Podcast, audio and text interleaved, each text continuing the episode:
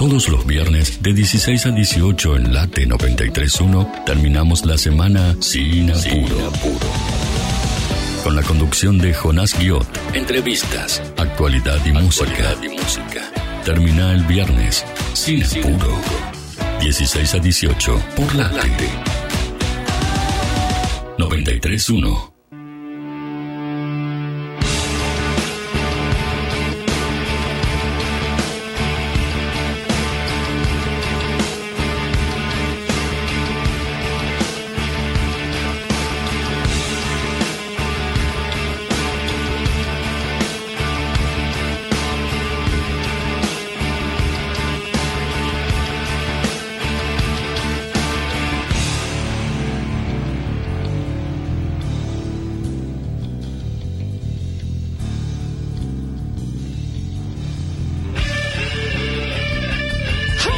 Come on, así arrancamos esta tarde. Bienvenidos, bienvenidas una vez más a Sin Apuro por Radio Late hasta las 6 de la tarde, como cada viernes, para acompañarlos con música, con entrevistas, con información, con noticias y con lo que se viene el fin de semana, obviamente, porque hay mucho para ver, mucho para escuchar también y mucho para hablar.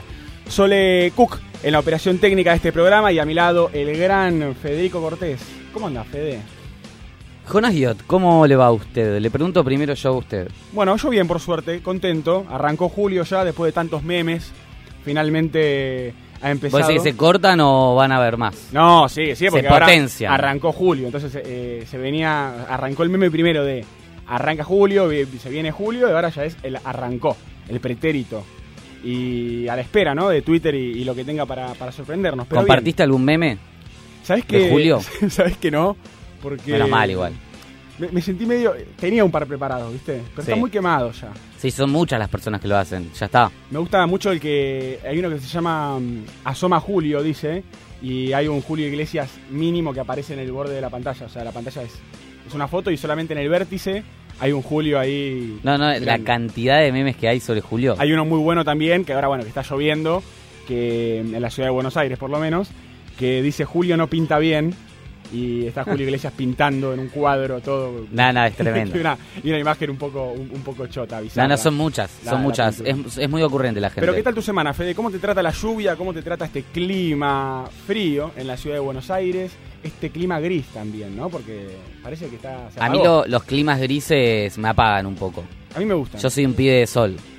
Necesito sol en mi vida. Un sol para los chicos, un sol para Fede. Un sol para Fede. Y para Cristel Leniani, que nos acompaña en este apuro de la fecha. Tampoco. también, ¿Sos pibe de sol o pibe gris, Cristian? Pibe de sol, como sus ojos. Gris es, muy pibe de malla, bronceado y trago en la mano. Sí, y, trago en la mano. Mar. Sí, sí, sí, sí. puede ser mar, claro, trago, en el coco. No trago, en cualquier lado, en un coco. No puede faltar, hoy vamos a hablar sobre Maradona. Hawái entró. No puede faltar la redonda. Claro. Una buena pelota, Una buena pelotita para estar ahí en la, playa. No, lo que yo te decía es que igual me quejo un poco, pero tampoco me puedo quejar tanto porque no estoy todo el día en la calle. O sea, no, si yo fuera una persona que está todo el día en la calle, bueno, me podría quejar, pero siento que no me puedo quejar tanto.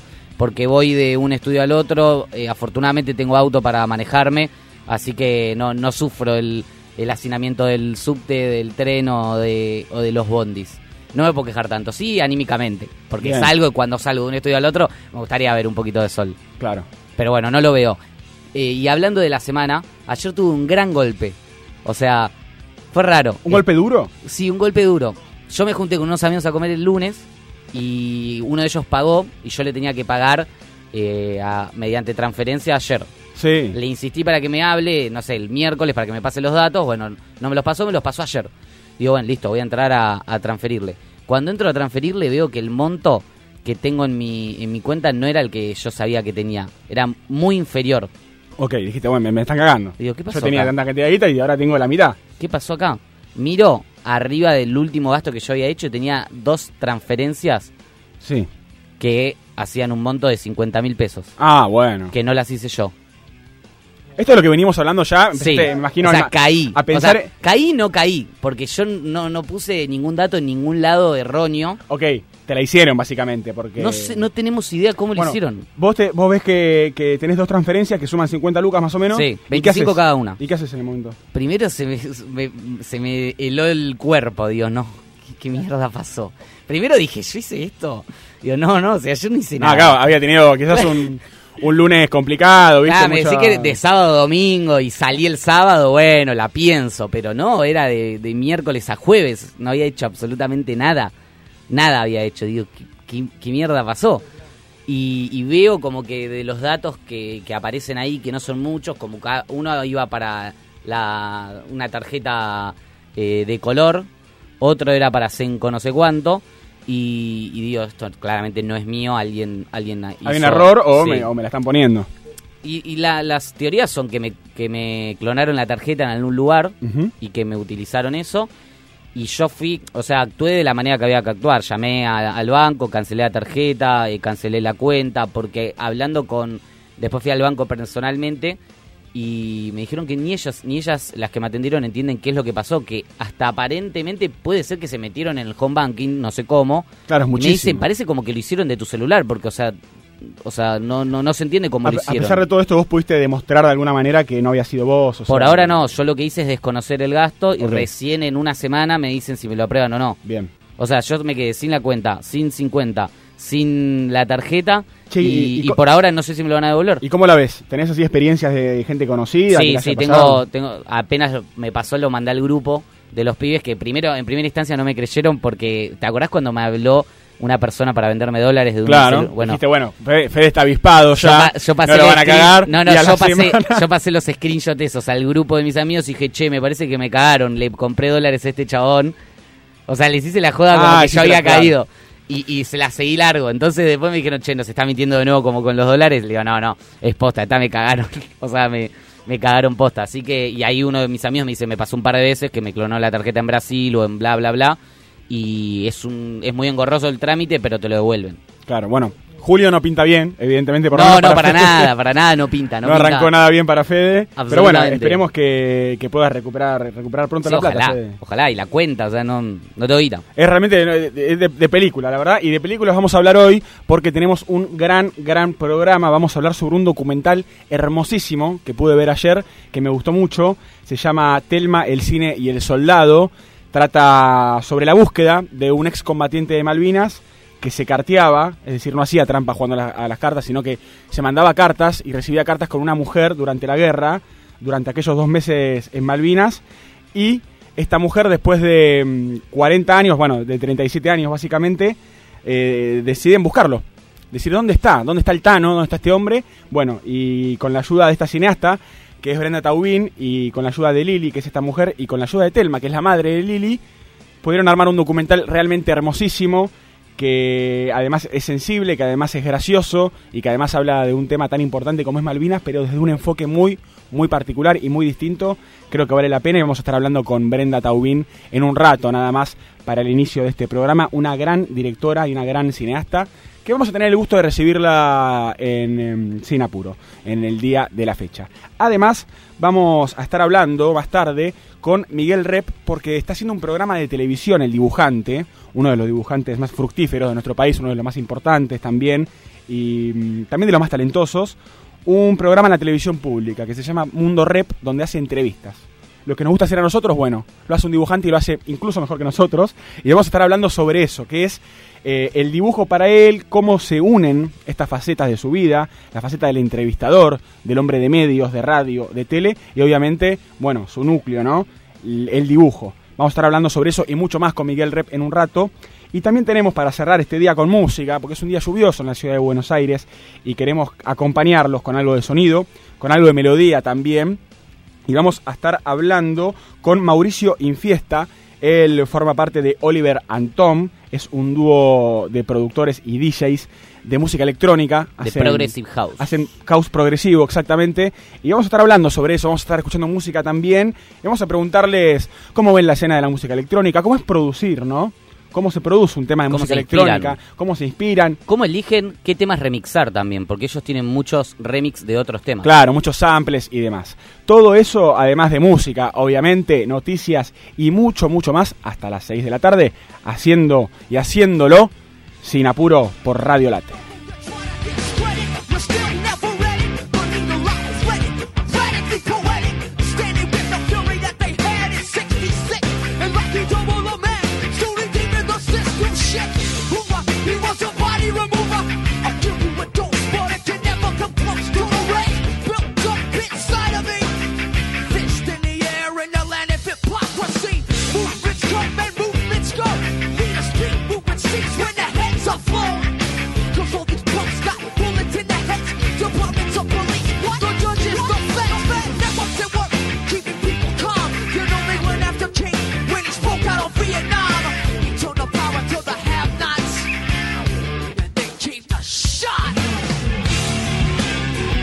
Fede Cortés, hablando de bancos, hablando de estafas también y hablando, bueno, de todo lo que tiene que ver con estos problemas que estamos teniendo últimamente con, los celulares, con el WhatsApp, con los bancos y mucho más, pero al mismo tiempo asoma una mueca de sonrisa porque sabe que se viene el deporte, sabe que se viene el fulbo.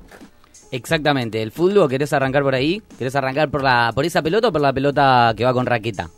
Arranquemos, hagamos lo siguiente, arranquemos con, con el tenis, y terminamos con fútbol porque tengo una noticia para contarte después relacionada al mundo futbolístico y la quería compartir con vos. Perfecto, ¿te involucra? Sí, me involucra. Soy el ah, protagonista principal de ah, esta historia. De tremendo. ¿Cambiaste el. ¿Jugaste al básquet hoy? ¿Esta semana? Esta semana jugué al básquet, sí. Muy divertido. Eh, regular, bien, pero hubo un, un elemento que me gustó mucho eh, durante el partido que fue que vino el padre de uno de los chicos. ¿Y qué pasó? Y la rompía toda porque era un viejo mañoso. Ah, ¿sí? Sí, Ah, no fue a ver. No, no, no, vino a jugar. A pintarles la cara. Vino a jugar y, y jugaba muy bien, viste, era un tipo que había jugado un montón de tiempo durante su vida, de muy pendejo. Ah, bueno, sabían que se encontraban ante un jugador. Ah, un, jugador, pero viste cuando tiene sus manias, viste, que manejan otros ritmos, sí, todo. Sí, sí. No, no, le hace falta correr tanto. Exactamente, sabe dónde estar parado, cuando tira en boca, viste, cosas. Me encantó, la verdad que fue un, muy lindo partido, lo perdimos. Y él jugó contra su hijo, que fue muy divertido también. Qué Bien. Y sí, eso fue muy lindo. La verdad que. Bueno, yo también jugué ayer, gané. Bien. Fútbol 5. Pero soy un tremendo verde para definir, me di cuenta. Soy muy bueno arrancando la jugada, habilitando todo. Buen armador. Pero no tengo que definir. No tengo que definir y lo tengo que aceptar. Ese es el tema. Tenés que aceptar que no sos un definidor. Pero bueno, eh, dejando eso de lado, hablamos del tenis, hablamos de Wimbledon, porque se está llevando a cabo el tercer Grand Slam del año sí. sobre césped, un torneo súper atípico, ya se los dije varias veces aquí en Sinapuro que tiene que ver con que se prohibió la participación rusa y bielorrusa, entonces como represalia a eso la ATP le quitó los puntos, entonces es un torneo que no, no reparte puntos, sin mucha plata. Pero esto de no repartir puntos, los jugadores que van suelen ser casi todos eh, millonarios, todos suelen tener un buen pasar económico, así que lo que más pesa normalmente en los torneos es el prestigio y los puntos. ¿Y por qué te digo esto? Porque el Peque Schwarzman eh, ayer quedó eliminado en un partido que, que en la previa parecía que, que, era de él y que en el desarrollo también, y que él cuando termina hace como una referencia a que si hubiera sido por los puntos quizás lo hubiera tomado de otra manera. Por lo menos el enojo de haber perdido. Como que al haber perdido y no, no ser por los puntos, no estar defendiendo puntos, lo tomó como más a la ligera, más allá de que obvio se enojó porque perdió un partido realmente increíble. Jugó contra Liam Brody, que es un inglés de número 132 del ranking, estaba de local, tenía al público de local, pero el Peque casi cuatro horas de partido iba ganando dos sets a uno, en el cuarto iba 3-0 arriba y a partir de ahí mentalmente se, se vino abajo y, y, terminó perdiendo el partido con un quinto set a 6-1 algo que totalmente impensado y con él se fue la última ilusión argentina porque ya habían quedado fuera todos los otros argentinos como Sebastián Báez que ganó su primera ronda pero perdió con David Goffin el belga. Y después Fede Del Bonis, Tomás Echeverri, Federico Coria, Facu Bagnis y Francisco Cerúndolo también habían quedado fuera en primera ronda. Fran Cerúndolo igual a destacar porque debutó con Rafael Nadal, debutó en Wimbledon y jugó por primera vez con Nadal, hizo un verdadero partidazo, lo puso a a Nadal eh, frente a las cuerdas en muchas ocasiones, así que gran debut en este torneo para Fran Cerúndolo. En realidad estaban jugando tenis, o sea, Nadal ya estaba frente a la cuerda, imagino, ¿no? Exactamente, pero bueno, él fue y lo, acorraló, lo, lo, llevó hasta Lo puso contra las cuerdas. Exactamente. Después, bueno, para destacar que hoy ganó Novak Djokovic, eh, le ganó al otro serbio Miomir Kekmanovic, y estira así una racha de 35 victorias consecutivas en la cancha central de Wimbledon con cinco títulos al hombre. Es uno de los máximos candidatos a quedarse con, con este torneo, que igualmente cuando termine le va a significar una caída fuertísima en el ranking del ATP porque él tenía, él salió campeón el año pasado en Wimbledon, claro. entonces defendía 2.000 puntos. Como no los puede defender, los pierde, se va a la posición número 7 del ranking, 7, cuando está hace mucho tiempo en la posición número uno. De hecho, ya la perdió con Daniel Medvedev hace ya dos semanas, pero y la perdió también hace un mes y la había recuperado de nuevo. Pero está, está muy, muy por fuera del ranking porque él sabe que con esto de Wimbledon, con, con esto de que seguramente el US Open, que es el cuarto Grand Slam del año, que se juega más eh, cercano a fin de año, tampoco va a poder participar, por lo menos por ahora, porque en Estados Unidos sin vacuna no puedes entrar y él no se va a vacunar. Entonces como que está medio alejado de, de la intención de ser el, el, número uno, por lo menos en el corto plazo. Va a jugar el domingo octavos de final con Tim Van Rijoven, que es un joven de... ¿De dónde te parece que es? ¿Cómo se llama? Tim Van Rijoven. Rehoven. ¿Holandés? Sí. ¿Vos lo sabías, Chris? No, no. Ah, está bien, está bien, jugaste bien. bien. Eh, de los Países Bajos va a jugar... muerta acá y ganamos. Claro, no, no, yo pensé que lo sabía, lo eh, estaba matando los, ya. ocho escalones, pasamos un escalón. muy bien, estoy para jugar a los ocho escalones.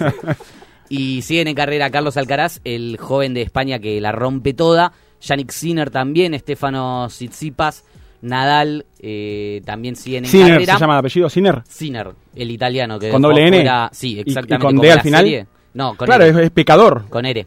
Claro. Me llama la atención. Y le ganó a John Isner, eh, lo dejó en el camino. Y Isner que también hay como un anagrama ahí, ¿no? Con Sinner también. Sí, Sí, son bastante parecidos para mí los... Acá nos detenemos en las cosas importantes del tenis, ¿viste? Sí, sí, sí, sí. Invertís la, la S y la I y tenés Sinner y si no tenés Sinner. Exactamente. Yo sabía que había algo parecido cuando los vi jugar hoy a la mañana. Dije, hay algo muy parecido en el... Y es verdad, es demasiado. ¿De dónde es él? Eh, Isner estadounidense, Sinner eh, italiano, si no me equivoco. Yannick Sinner. Y después tenemos en la rama femenina a la máxima candidata que es Iga Swiatek, la polaca número uno del ranking del ATP, que viene con 37 victorias consecutivas en lo que va del año. O sea, gana todo lo que juega y es la número uno, es joven y tiene para, para mucho más. Ya Serena Williams, que era la, la gran vuelta después de un año, quedó eliminada en primera ronda. Serena Williams, de las dos hermanas, es la más, la, más, exitosa, digamos. Y la más picante, tiene 23 torneos de Grand Slam, está uno de igualar a la que más tiene. Así que sí. Es y sigue en carrera. Condado. Sigue en carrera, sí. Ya no, está en su, en su prime time. esplendor, claro, sino más, más llegando a, colgar la raqueta, pero, pero sigue siendo una, una bestia. Tenemos que tener en cuenta igual que vuelve después de un año de inactividad, jugó un torneo en dobles y jugó este, así que tiene que recuperarse. Y después para cerrar tenis, Mateo Berretini, el italiano, y Marín Silic, el croata, eh, se tuvieron que bajar del torneo por COVID-19 ¿Y por qué te traigo esto? Porque habló una tenista francesa, Alice Cornet, que salió a, contar un poquitito, primero que está totalmente en contra de, que se hayan tenido que bajar estos dos jugadores por COVID-19, porque siente que ya es como, bueno, eh, hay que convivir con esta enfermedad, es más si son jugadores que están asintomáticos, o se juega al aire libre, como que todas coincidencias que, que podemos llegar a tener, pero además dijo como sacó a la luz algo que pasó en Roland Garros. Ella dice que en Roland Garros, el torneo segundo Grand Slam del año, que se jugó antes que este, en cuanto a torneos de Grand Slam, cronológicamente, dice que había muchos jugadores que tenían COVID-19 y que no lo dijeron y que se sabía y que no lo dijeron para no tener que bajarse y que no, para que no haya quilombo. Pero y en estos Como que está enojada que se haya tenido que bajar estos dos Sí, sí, con esta hipocresía, digamos. Claro. Pero lo, cínico de, los organizadores, que además no hay tantos controles, como que ya está más,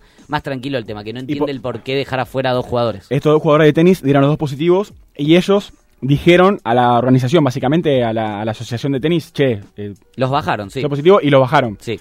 Pero no es que los hacen testeo desde la organización periodistas especializados dicen que no son tanto los, los controles como antes, pero que hay un control leve. Ok, pero en ese caso, por ejemplo, Roland Garros me decís que había gente con COVID y nadie se enteró.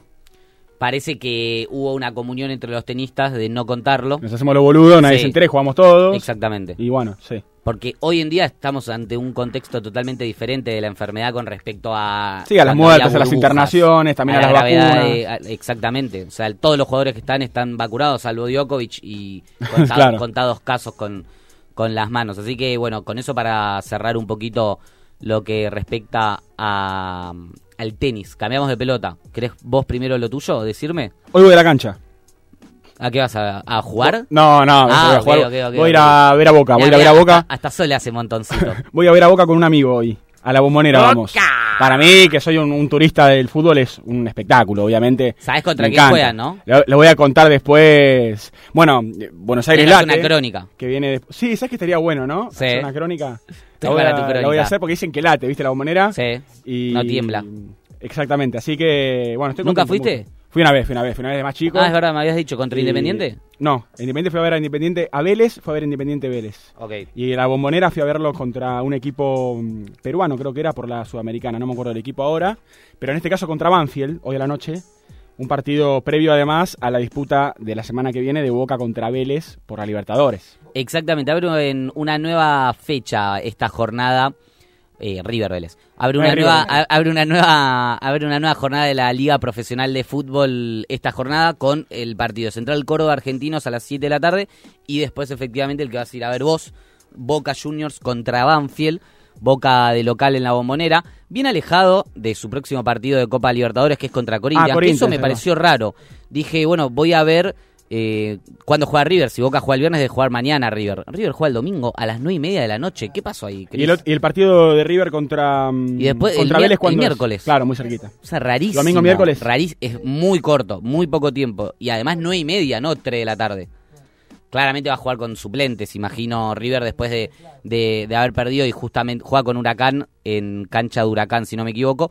Y bueno, ahí linkeamos lo otro. Esta semana hubo Copa Libertadores, hubo Copa Sudamericana y una sorpresa. O sea, si bien River no es el River de, hace algunas semanas, algunos meses o algunos campeonatos, es River, tiene autoridad y, parecía que iba a ser otro tipo de partido. Y jugaron este miércoles en la cancha de, Vélez, en el José Amalfitani.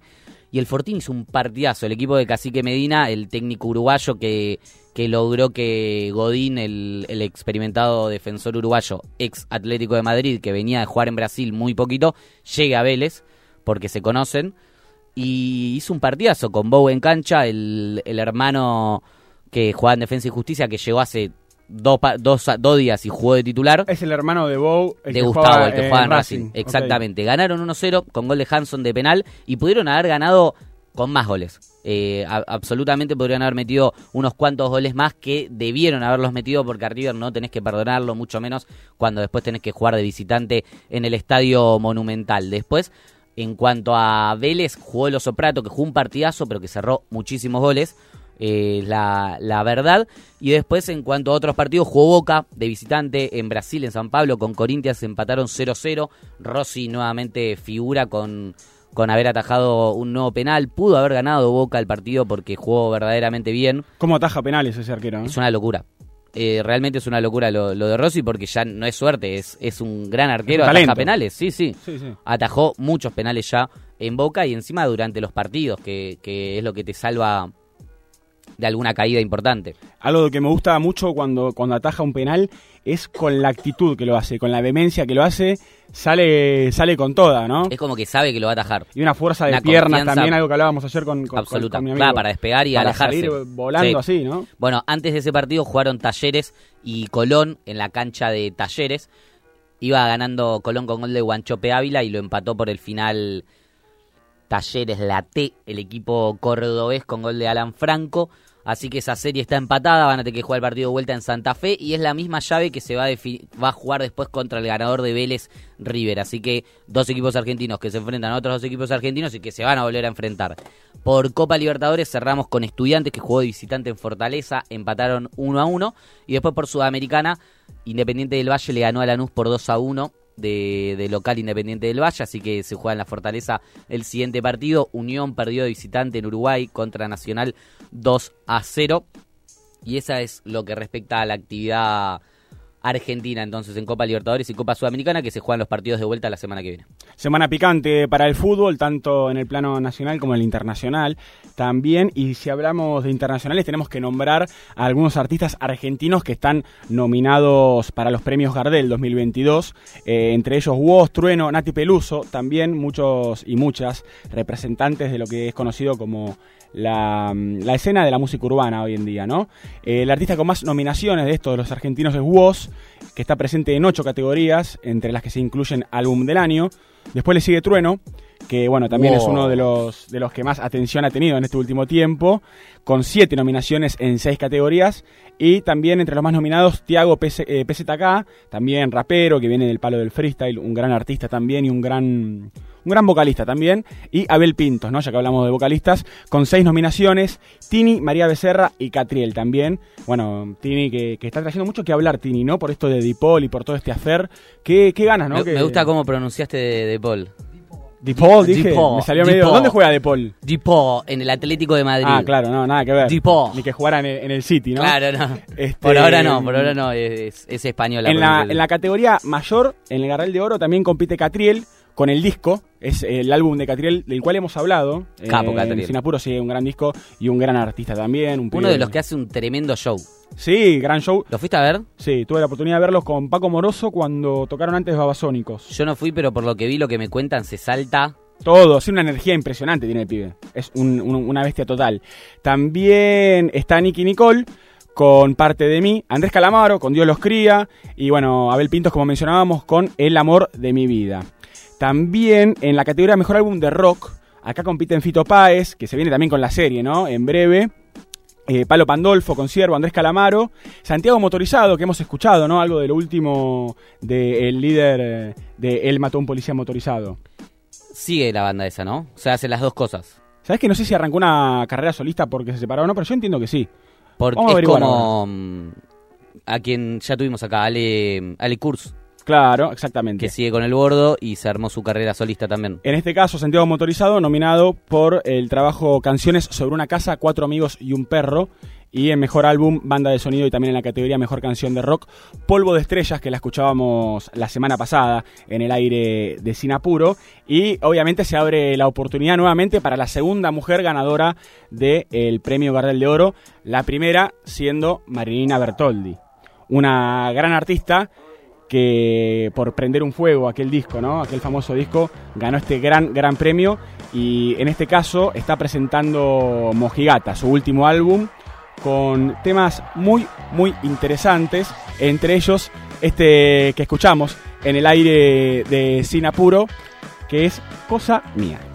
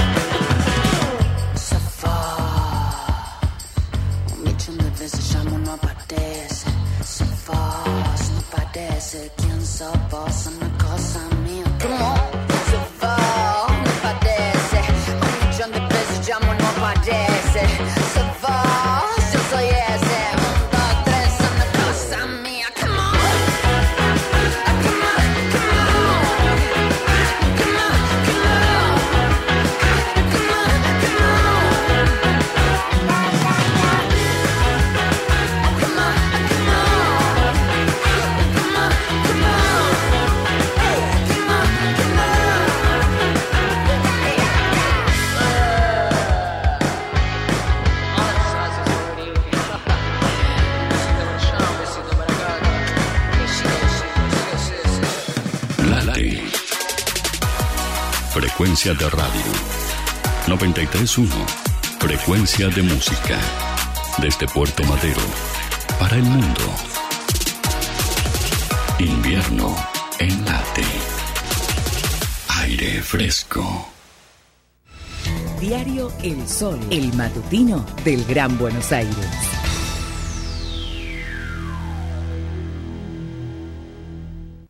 ¿Sabías que el 50% de los residuos domiciliarios son orgánicos compostables?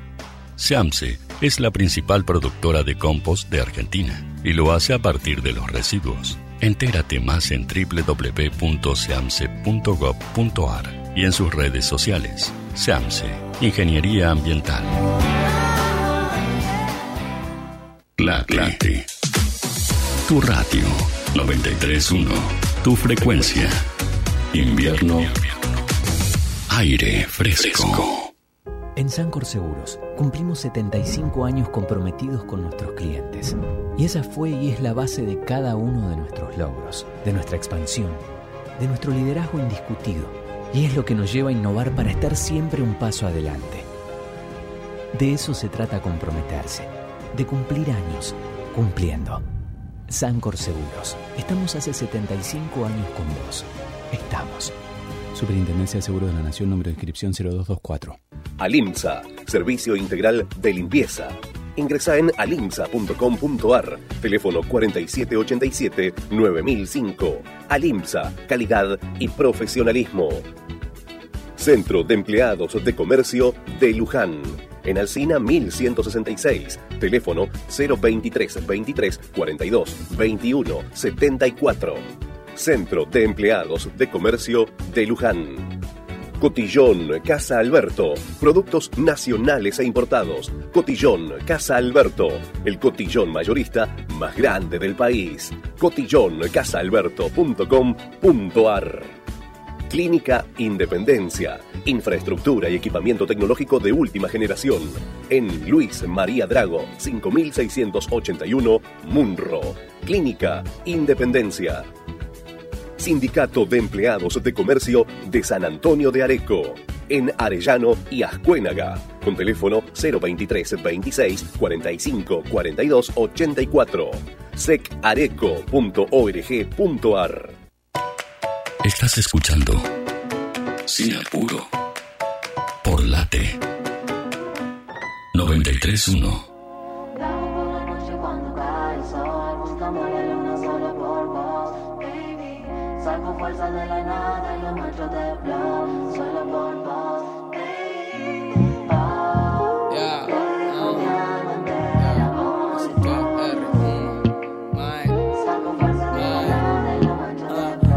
está estaba preparado para vivir la vida solo de una vez. Cuando en realidad estaba buscando un, buscándote No soy bueno para mostrarte lo que siento, ya lo sé Pero sé que mis Buenos Aires te transmiten Santa Fe. Mami chula, por vos me hago bueno, me hago malo Por vos pierdo, por vos gano. Mami, en esa estamos. Ojalá entendiera que soy la única y primera Así que vengan los que quieran, los de afuera son de palo Mami, sé que a veces debes pensar que no te pienso Mientras planeo borrarte la inseguridad, los besos. A la luna le pregunto si está bien cuando no estoy Mientras que desde acá estoy contando los días comunes Y de vuelta estoy en la misma casa, en el mismo barrio Merodeando por la noche como un perro solitario. Caminaba sin rumbo y terminé en tu vida Chocándome con tus ojos y aterrizando en tus labios. Bajo por la noche cuando cae el sol Buscando la luna solo por vos, baby.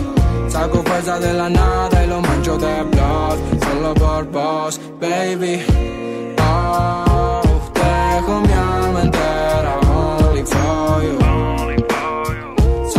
Saco fuerza de la nada y lo mancho de blood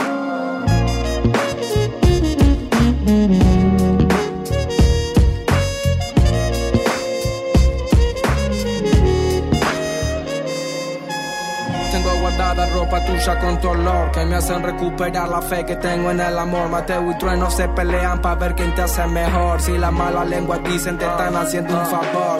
El barrio me conoce más, yo soy un turro bueno Dispuesto a dejar la sangre solo por vos y mi mamá. La bala que te tiren la recibo con el pecho Dejo la vida una noche para verte a la mañana. Me cuesta mucho dar detalles, criticarte así hice lo mejor que pude para dedicarte una frase. Y aunque siempre me pida más y se me haga imposible, siempre pasa a tener un soldado, pase lo que pase.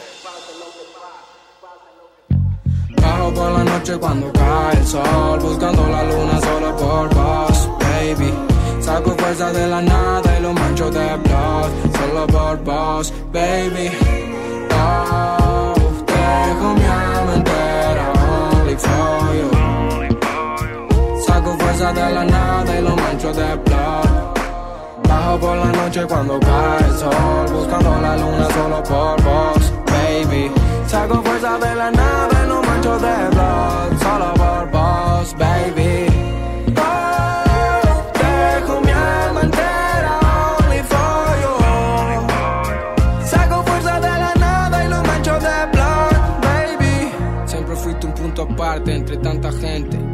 Tan ignorante pero transparente. Buscando desayunarte como pan caliente. Convirtiendo tus instantes en un para siempre. Sin apuro. Terminamos la semana. Sin apuro. Terminamos la semana. En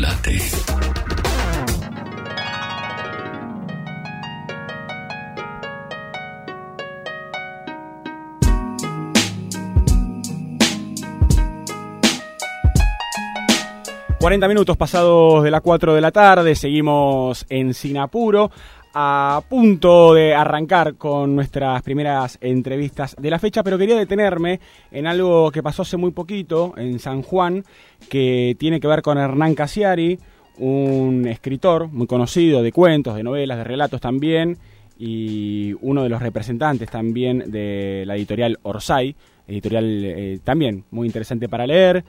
Eh, el cual también nos ha conectado muchas veces de alguna forma con Juan Sclar, también con Matías Fernández Bursaco, quien tuvimos la suerte de entrevistar a ambos autores, eh, también muy buenos autores que muchas veces tienen un registro que eh, se aleja ¿no? de lo tradicional, que usan mucho, muchas puteadas también, es una literatura muy, muy potente, muy valiente y que a veces puede generar polémicas y esto sucedió en San Juan porque un docente de una escuela que había dado mm, en clase la versión apta para todo público de Canelones, es un relato del escritor Hernán Casiari, em, cuya versión completa incluye palabras como tetas, por ejemplo, y culo, bueno, había sido denunciado por algunos padres y lo suspendieron. A, mm, a, este tipo, que es un profesor, un docente que simplemente lo que había dado era material para sus alumnos, para que estudiaran, para que aprendieran, para que aprendieran de literatura. ¿Y qué pasa? Los pibes eh, leyeron el, cuento, leyeron el relato, que lo recomiendo muchísimo también, ya que, ya que estamos. Se llama Canelones, lo pueden encontrar en, internet, en la página de, del autor, de Casiari, lo van a encontrar. Es cortito además y está muy bueno. Pero él lo que hizo fue presentar esta versión apta, apta para todo público, ¿no? ATP, que era la versión con eh, palabras censuradas, básicamente, con algunas puteadas que no estaban, pero eh, algo que, suele pasar con la literatura, te da, intriga, ¿no? Te querés meter más, querés saber más del autor, querés saber más del cuento. Bueno, muchos de estos pibes llegaron del colegio, fueron a su casa y buscaron el cuento per se, como bien escrito, el original, el original, y se encontraron con eh, palabras, bueno, subidas de tono, obviamente, porque es un autor que, maneja ese registro también, y uno cuando lo escucha hablar también se da cuenta de que putea constantemente y que también ayuda eso, a su escritura y a su forma de narrar y encontraron la versión, eh, digamos, no apta para todo público, ¿no? Con, con, palabras subidas de tono, y uno de estos padres se enteró y qué sé yo. Bueno, me parece que está bueno detenerse también a pensar un poco porque creo que abre varias aristas toda esta conversación. Eh, entre ellas, bueno, la primera obviamente la censura, ¿no? Y cuál es el límite de padres y madres y también obviamente, bueno, lo, el, el, rol que le, que le compete a la escuela, al colegio, para lo que consumen sus hijos en términos culturales, ¿no?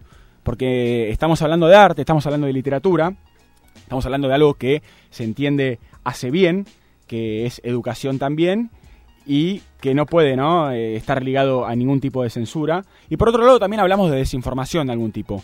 Lo escuchaba hablar a Casiari sobre este tema y él muy lejos de, de, de bardear, ¿no? quizás una, una primera impresión eh, apenas sucedió todo esto, bueno, la reacción natural de uno es decir, che, pero qué, qué mojigato, ¿no? Digo, qué, qué boludones, ¿no? Un, un, grupo de padres que dice, se calienta porque el hijo leyó una puteada en un cuento además, ¿no? En algo que tiene que ver con la literatura, con la cantidad de puteadas que escuchamos todos los días en la radio, en los medios de comunicación, la violencia que hay en los medios de comunicación. Con la cantidad de cosas que encuentran ellos mismos en internet. Ni hablar, ni hablar, cantidad de puteadas y bueno, de todo tipo de cosas.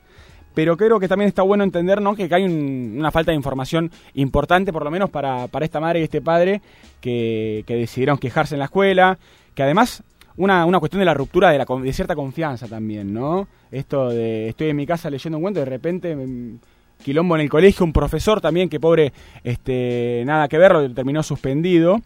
Pero creo que está bueno también escuchar también la, versión de Cassiari sobre esto, que ahora está vendiendo sus libros a un 50%, también de alguna manera como que aprovechó la movida y se armó un debate también alrededor de eso en redes sociales, ¿viste? Eh, che, ahora está vendiendo los, libros, no sé qué, como que te vino bárbaro al fin y al cabo. Pero yo creo que está muy bueno todo lo que genera para, por ejemplo, debatir este tipo de cosas y también para lo que va a, para lo que va a surgir a raíz de esto, ¿no? Lo leía a Cassiari hace un rato en, en Twitter, que estaban organizando una, especie de movida también para ir recomendando algunas lecturas para ver en los colegios y demás.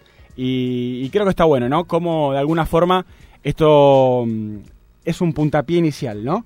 Para algunas movidas interesantes. Y ya que hablamos de literatura, ya que hablamos de escritores también y hablamos, bueno, de personas talentosas que le hacen bien a, a este hermoso arte, ¿no? Que es la escritura, tenemos que mencionar eh, el caso del hermano de uno de los integrantes de este equipazo, que es Maxi Legnani, periodista, escritor, Multifacético. poeta, muy multifacético también, bueno, conductor de radio, de televisión, un animal radial y además un gran poeta que fue seleccionado por el medio La Nación como uno de los 10 escritores sub 40 que no deberían faltar en la biblioteca. Bueno, orgullo y emoción expresó el periodista, talento joven, titulaba La Nación, en este compilado de 10 escritores argentinos menores de 40. Entre ellos, mira, uno de los que mencionábamos recién, Matías Fernández Bursaco, el autor de Formas Propias. ¿Se ¿Qui- acuerdan qui- que ¿Quién hemos- estuvo aquí en Sinapuro? Estuvo en Sinapuro, hablamos con él. Bueno, también en, en esta lista de estos 10 grandes... ¿Y los despiertos? Los despiertos también. Ese es el último, el último libro de este muchacho. Bueno, también recomiendan obviamente de, de Maxi Legnani, Umbral, de Ediciones del Doc, el eh, libro de poesía de este gran, gran poeta que obviamente lo saludamos y lo queremos mucho también. Hablas de personas talentosas y no se me puede venir otras, otro tipo de personas a la cabeza que lo que estuvo dando vueltas esta semana. Yo te voy a hacer unas preguntas, Sí. no hace falta que me las respondas, Ah, pero sí te voy a, ¿Para qué me te voy a mostrar, entonces? te voy a mostrar quiénes respondieron estas preguntas. sí, me gusta. Las preguntas son, ¿tenés alguna alimentación especial? Me puedes responder igual. ¿Tenés alguna alimentación especial? Alfajores. ¿Tenés vínculo con algún famoso? Mm, No. Vínculo. El que acabas de nombrar, Bueno, ¿no? pero famoso. Claro. Sí que era famoso. Famoso, famoso. No, no, no, no. Bueno, Vínculo- ¿cuáles son tus ídolos? Eh, son varios. ¿Te querés? Tres. Te doy tres. Sí, Y San Martín. sí.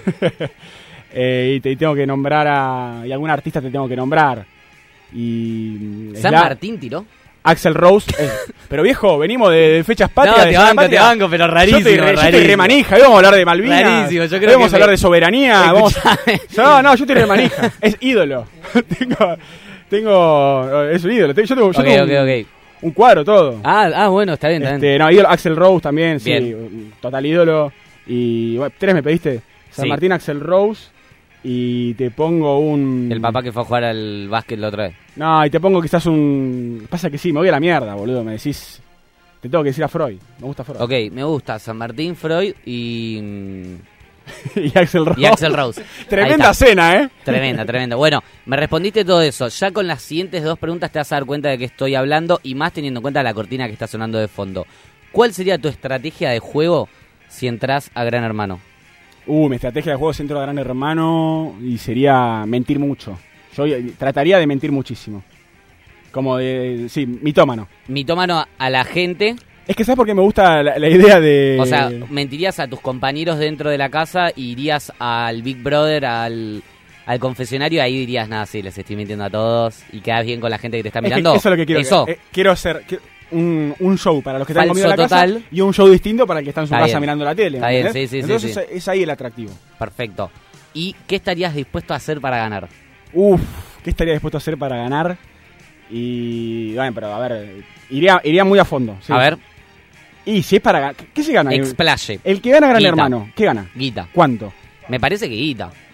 Buena guita. Buena guita, sí, sí, sí. Y prestigio. Y fama. Prestigio. Bueno, yo creo que... Prestigio berreta, pero por ese prestigio, prestigio, en fin. por ese prestigio, soy Prestigio capaz de hacer cualquier cosa, Fede. Mira lo que digo, por el prestigio que te Gran Hermano, soy capaz de hacer cualquier cosa. No, Bueno, pará, pero... todas esas preguntas son las que le envían, entre tantas otras, a las personas que tienen que enviar un casting o que quieren enviar un casting para poder entrar a la casa de Gran Hermano. Ah, cierto que está... De ahí viene todo eso. ¿Cuándo termina de, ¿Cuándo se termina de definir? Porque hay cada personaje interesante que me encantan, bueno, ¿eh? hablando de personajes, yo todo esto se me vino a la cabeza porque vos hablaste de talentos. Hay muchas personas que tienen muchos talentos y enviaron sus videos y muchos de esos videos trascendieron. Hola gente Soy Tomás Holder, tengo 21 años, Influencer. soy influencer de Rosario, tengo 225 mil seguidores en Instagram, 500 mil seguidores en TikTok y me dedico este- hace un año a esto. a este lo ubico, me Eh, parece. fui Sí, Holder, uno grandote, así decir. TikToker. Salí en varios programas de televisión como Crónica, América. Mi nombre es Sebastián Andrés Este es Cola otro. Almeida, más conocido como Cola o como so, sí, mi apellido es Cola y me dicen Cola. No lo, No lo conozco, pero ya lo odio. ¿eh? Babyface. Sí, sí. Escuchalo, escuchalo, me cae bastante. escuchalo. Estoy explotado, trabadísimo. La rompo, talento, estoy bien en cámara, autoestima allá, humildad. Che, me cae bien, eh. Posta, ya estuve, creo que fue 3, 4 veces. Un- aparte, que perdón, siempre ¿solo le puedes poner lo nuevo el- siempre, a este muchacho que es un fenómeno total? Es candidato a ganador, ¿eh? Babyface. explotado, trabadísimo. La rompo, talento, ¿Talentoso? cámara, autoestima allá, humildad, no, mentira. Ahí va, claro. Pará, y a todo esto. A marzo. Y a todo esto lo está grabando engafado en no sé si en un aeropuerto. Está de after, ¿no, con, el pibe? con camisa tipo de, de show, selfie. Nada, nada. Una, no, no, sí, literal, tipo el fresco. Bueno, ese no lo conozco y ya lo odio. Y hay una tercera que para mí es el podio total. Que yo ayer estaba laburando y mm, mientras estaba laburando veo en Twitter una tendencia y digo Caro Pardíaco, ¿viste el personaje que hace Julián Car- Cartoon, Sí, sí. sobre una milipilia al extremo. Sí, bueno, sí. decía ese nombre y estaba este video. Y yo no- la verdad es que nunca vi el personaje de Julián Cartoon sobre la milipili y dije, bueno, debe ser este. El- es este el personaje. No puede ser real esto. Claro. Al parecer es real. Vamos a ¿Me escucharlo. contratan o me contratan? ¡Hola! Bueno, como muchos ya saben, mi nombre es Toya. Eh, quiero entrar a la casa más famosa del país, o sea, la casa de Nana Hermano, porque todos mis amigos me dicen que tipo, re tengo que estar ahí porque soy única. Y, mm, y nada, también como que me gusta mucho conocer gente nueva, tipo distintos ambientes, como que gente cero yo y empatizar, como coparme, charlar y divertirme. Mi lugar en el mundo, bueno, obvio Miami. Miami. Eh, es una ciudad como que conecto mucho, conecto mucho con el lugar. Conecto y- con Miami. Me encanta, me encanta. bueno, imagino en manejar una Ferrari. en en- Buenos Aires, pero voy mucho, mucho a Miami y Mucho. a Europa. Nah, nah, My Y Europa. pleasure es la bondiola. No, no, de my dirty pleasure. una cosa My que dirty pleasure. Y me encantó, así que debo decir que soy súper funny, soy re buena amiga, soy re buena. Maneja un nivel de Spanglish anécdotas, tremendo. o sea, conmigo Sí, se van a divertir envidiable. siempre. My Dirty Pleasure. ¿Qué sería un dirty pleasure? ¿Un, un tipo, placer un pla- culposo? placer eh, oscuro, me parece. Porque ¿sabes qué dijo? La bondiola. La probé sin querer y me gustó. Dijo. No, bueno, perdón, pero no, no termino de entender el, el concepto de dirty pleasure. O sea, placer no lo- sucio. No la- lo conozco, pero lo, lo puedo tirar para el lado de un placer prohibido, por lo menos para su clase, entiendo. Ah, bueno, no. Yo lo entendí por ese lado. Es tipo, no, nunca en mi vida hubiera probado una bondiola, la probé de casualidad y me la gustó. probé en el Costanera, Ojo, salí un boliche ojo, y... claro, y me gustó. Todo bien, O sea, para- esto es lo que para comen pobre. ustedes. Esto es lo que comen ustedes. Bastante bien, Para ¿eh? hacer deporte está bien. Che, ¿y, y cuándo, cuándo arranca Gran Hermano Fede? ¿Sabemos? ¿Cuándo- Falta. Lo que sabemos es que lo va a conducir Santiago del Moro, que después del éxito de Masterchef se va a la casa de Gran Hermano, que lo van a transmitir 24 horas a través de Pluto TV, que Che, me gusta mucho Del Moro para, para Gran Hermano. ¿Para me parece, sí, me parece un recontra, recontra conductor para Gran Hermano. Sí, por afano. y puede ser. Porque aparte le gusta mucho el golpe bajo, viste, la, la historia triste. eh, vos venís de una familia que sufrió mucho, viste, que el accidente. Sí, que no- Esto pero lo- a la vez yo lo tengo en la cabeza real. Para mí es real el rey de la conducción de Gran Hermano. Picante, agresivo, bien, pero mira, eh, ahora nos, nos ponemos a. Cínico. Nos vamos a poner a, a hilar fino. a hilar fino y a analizar un poco fenómeno Gran Hermano. Lo hacemos así Sí, rapidito, sí, sí, pero En, en términos más, más filosóficos, si se quiere. Quizás también eh, hay un cambio ¿no? generacional entre mm, lo que era Gran Hermano de antes y el Gran Hermano de ahora y quizás el enfoque también ¿no? que se le da a los participantes. Yo pienso, por ejemplo, en los primeros Gran Hermano, ¿no? donde los personajes no hacían este tipo de cosas. Digo, eran diferentes, tenían otro tipo de carisma, no había redes sociales. Sí. Hay otro tipo de historias también. Quizás para, ese- para esa época, para ese tipo de personajes, un tipo como Real era muy acorde. Del Moro, quizás un tipo más joven, más ligado a lo que es esta época también, y bueno, un conductor también súper exitoso. Creo que lo, lo- lo puedo llegar a ver muy, pero muy bien eh, ahí, y, y aparte no dudo ni a palos del talento, ¿no? De la producción para, para elegir al, al conductor, y un conductor de el tamaño y la envergadura... De tamaño es medio como yo. Claro, tamaño chiquito. Más chiquito era cuando estaba Match Music. ¿Te acordás que estaba Match Music hace muchos, No. muchos años? No, no. Bueno, él estaba Match Music. Esos primeros. La época del videoclip, básicamente, en los 90, cuando MTV y Match Music estaban a full con los videoclips. Bueno, estaba Santiago del Moro presentando videoclips en Match Music. Estaba sentadito como si fuera arriba de una barra. Y hay muy canchero ahí, viste, en esa época. Y estaba muy, muy bueno. Me encantaba ese programa. Y me hizo conocer un montón, pero un montón de, de bandas. La verdad que. mm, que se extrañan esas épocas, ¿eh? las épocas del videoclip. Y si hablamos de videoclip, hablamos también de música. Y vamos a escuchar música antes de arrancar con nuestra primera entrevista de la fecha. Vamos a hablar en un ratito nada más con Miguel Rep sobre Mundo Rep. El programa que este gran, gran dibujante tiene en TV Pública va los viernes a las 11 de la noche, o sea que hoy a la noche lo pueden ver después de que va a charlar con nosotros. Estuvo de viaje, también vamos a preguntarle, vamos a hablar sobre su libro sobre Maradona y mucho, mucho más hasta las 6 de la tarde haciendo sin apuro, después de escuchar a Paulo Londra, uno de los artistas también más fructíferos de este último tiempo, argentino, haciendo No hay chance. Entonces mi mente recuerda el dembow, también ese ron que no tomamos. Solo te pido una chance. Sé que puedo convencerte. Solo con poder mirarte. De reírme, no estoy más triste, no sé si viste que solo te pido una chance. Ah, llega en un Cadillac y al caminar me manipula. Una forma de sonreír que no la vi en ninguna. Le invito un trago, ya solo me dijo sin espuma. Y vime masticando un chicle con sabor a uva. Aunque la nota suba, me dejo con la duda de por qué su tatuaje dice no te rindas nunca. Le pregunté qué hay para hacer, que es lo que más le gusta. Me dijo que es ir a surfear para Mambuca. Tal vez tú no lo sientes como yo, pero para mí si hubo atracción. Entonces mi mente recuerda el dembow, también ese ron que no tomamos. Solo te pido una chance. Sé que puedo convencerte solo con poder mirarte. Tengo ganas de reírme, no estoy más triste, no sé si viste. Me dejo loco, me descolocó. Si la ven pasar, tal vez le toman fotos. Es una modelo que creo no modeló. Pero no le hace falta porque ella es un bombón. Ah, ¿y qué pasó, mamá? No olvidé nada. Te me grabaste como el gusto crema americana. Si alguna vez te cansas de andar solita en Kansas, puedes venir pa' casa, que vamos pa' Jamaica. Tal vez tú no sientes como yo, pero para mí sí hubo atracción. Entonces mi mente recuerda el dembow, también ese ron que no tomamos. Solo te pido una chance. Sé que puedo convencerte. Solo con poder mirarte. Tengo ganas de reírme, no estoy más triste, no sé si viste. Solo te pido una chance. Sé que puedo convencerte. Solo con poder mirarte. Tengo ganas de reírme, no estoy más triste, no sé si viste solo te pido una chance. Invierno, invierno 931. Tu dial. Late. Tu radio. Desde Puerto Madero. 24-7. Para ti. ¿Sabías que SEAMSE produce electricidad a partir de los residuos? En SEAMSE utilizamos tecnología de última generación para disminuir la contaminación ambiental y el calentamiento global.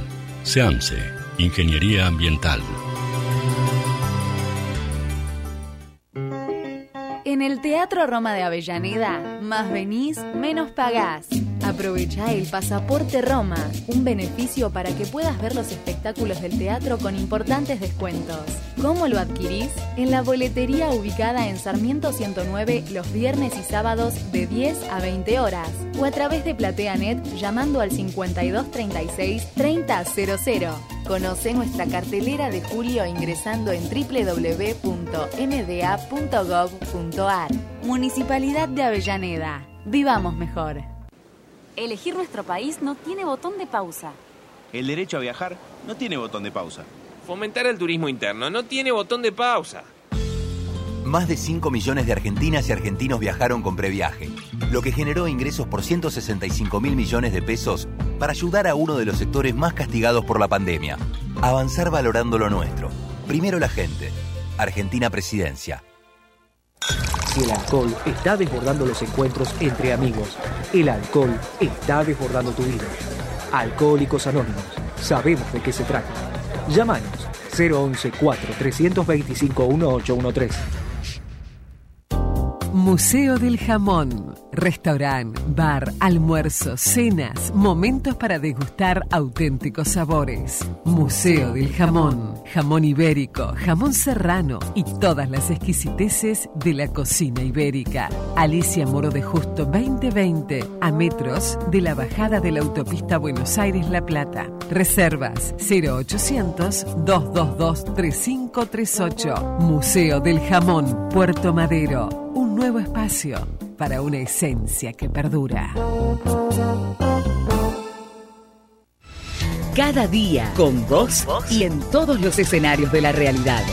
Diario El Sol, el matutino del Gran Buenos Aires. En Late 931 Aire Fresco. Nuevos programas, nuevos conductores, toda la música. Una radio pensada para ti. Invierno en Late. En Sancor Seguros cumplimos 75 años comprometidos con nuestros clientes. Y esa fue y es la base de cada uno de nuestros logros, de nuestra expansión, de nuestro liderazgo indiscutido. Y es lo que nos lleva a innovar para estar siempre un paso adelante. De eso se trata comprometerse, de cumplir años, cumpliendo. Sancor Seguros, estamos hace 75 años con vos. Estamos. Superintendencia de Seguros de la Nación, número de inscripción 0224. Alimsa, servicio integral de limpieza. Ingresa en alimsa.com.ar, teléfono 4787-9005. Alimsa, calidad y profesionalismo. Centro de Empleados de Comercio de Luján. En Alcina 1166. Teléfono 023 23 42 21 74. Centro de Empleados de Comercio de Luján. Cotillón Casa Alberto. Productos nacionales e importados. Cotillón Casa Alberto. El cotillón mayorista más grande del país. cotillóncasaalberto.com.ar Clínica Independencia. Infraestructura y equipamiento tecnológico de última generación. En Luis María Drago, 5681, Munro. Clínica Independencia. Sindicato de Empleados de Comercio de San Antonio de Areco. Sin apuro. Terminamos la semana. Sin apuro. Terminamos la semana. En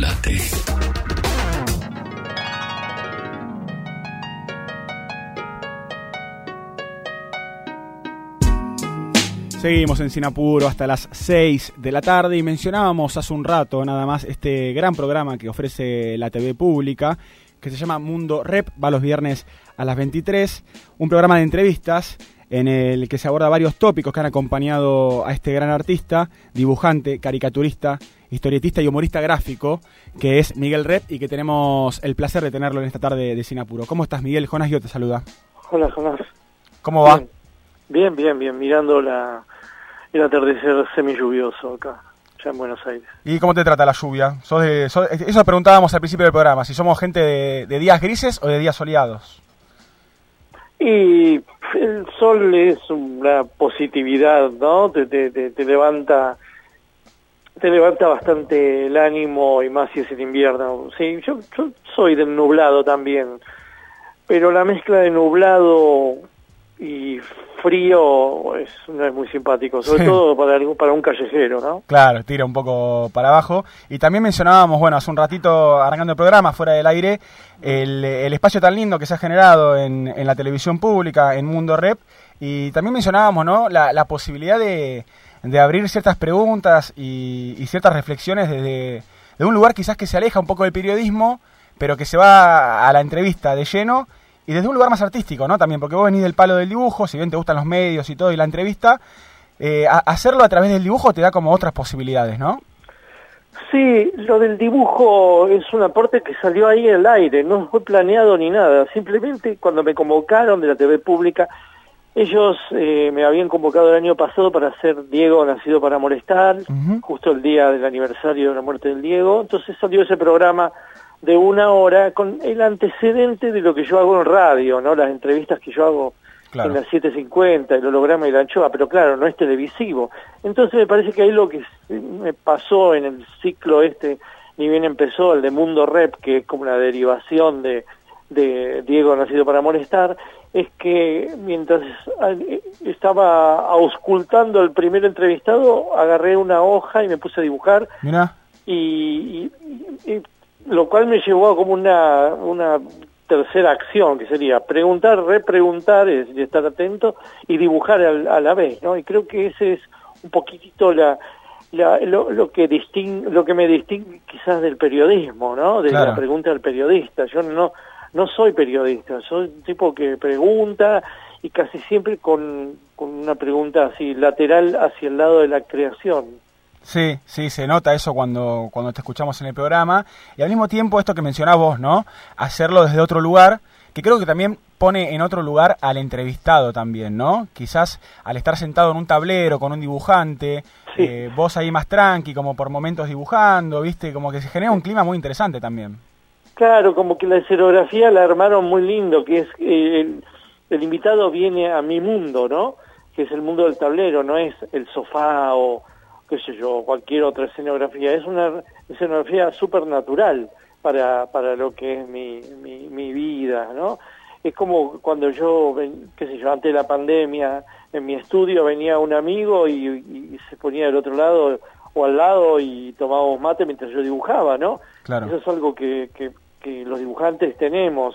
Permitimos cuando estamos dibujando, no cuando estamos pensando la idea. Por lo menos eso me pasa a mí cuando estoy pensando la idea no puedo recibir la digamos la distracción ni de una música, pero cuando estoy dibujando puede haber que sea un regimiento al- alrededor.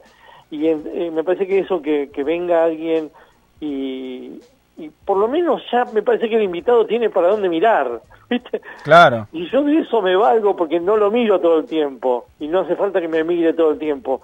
Eh, eso se ha dado, pero súper natural en, en estudio, ¿eh? no, no ha sido pensado. Qué lindo eso. Es muy interesante porque es algo que se da, bueno, como vos decís, de forma orgánica, cuando hoy en día estamos acostumbrados quizás a ver en televisión y a ver en cámaras, ¿no?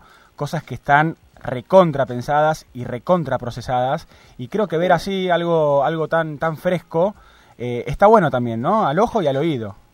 Y mira, lo que se ve eh, es un producto terminado donde se ensamblan las tres entrevistas, Claro.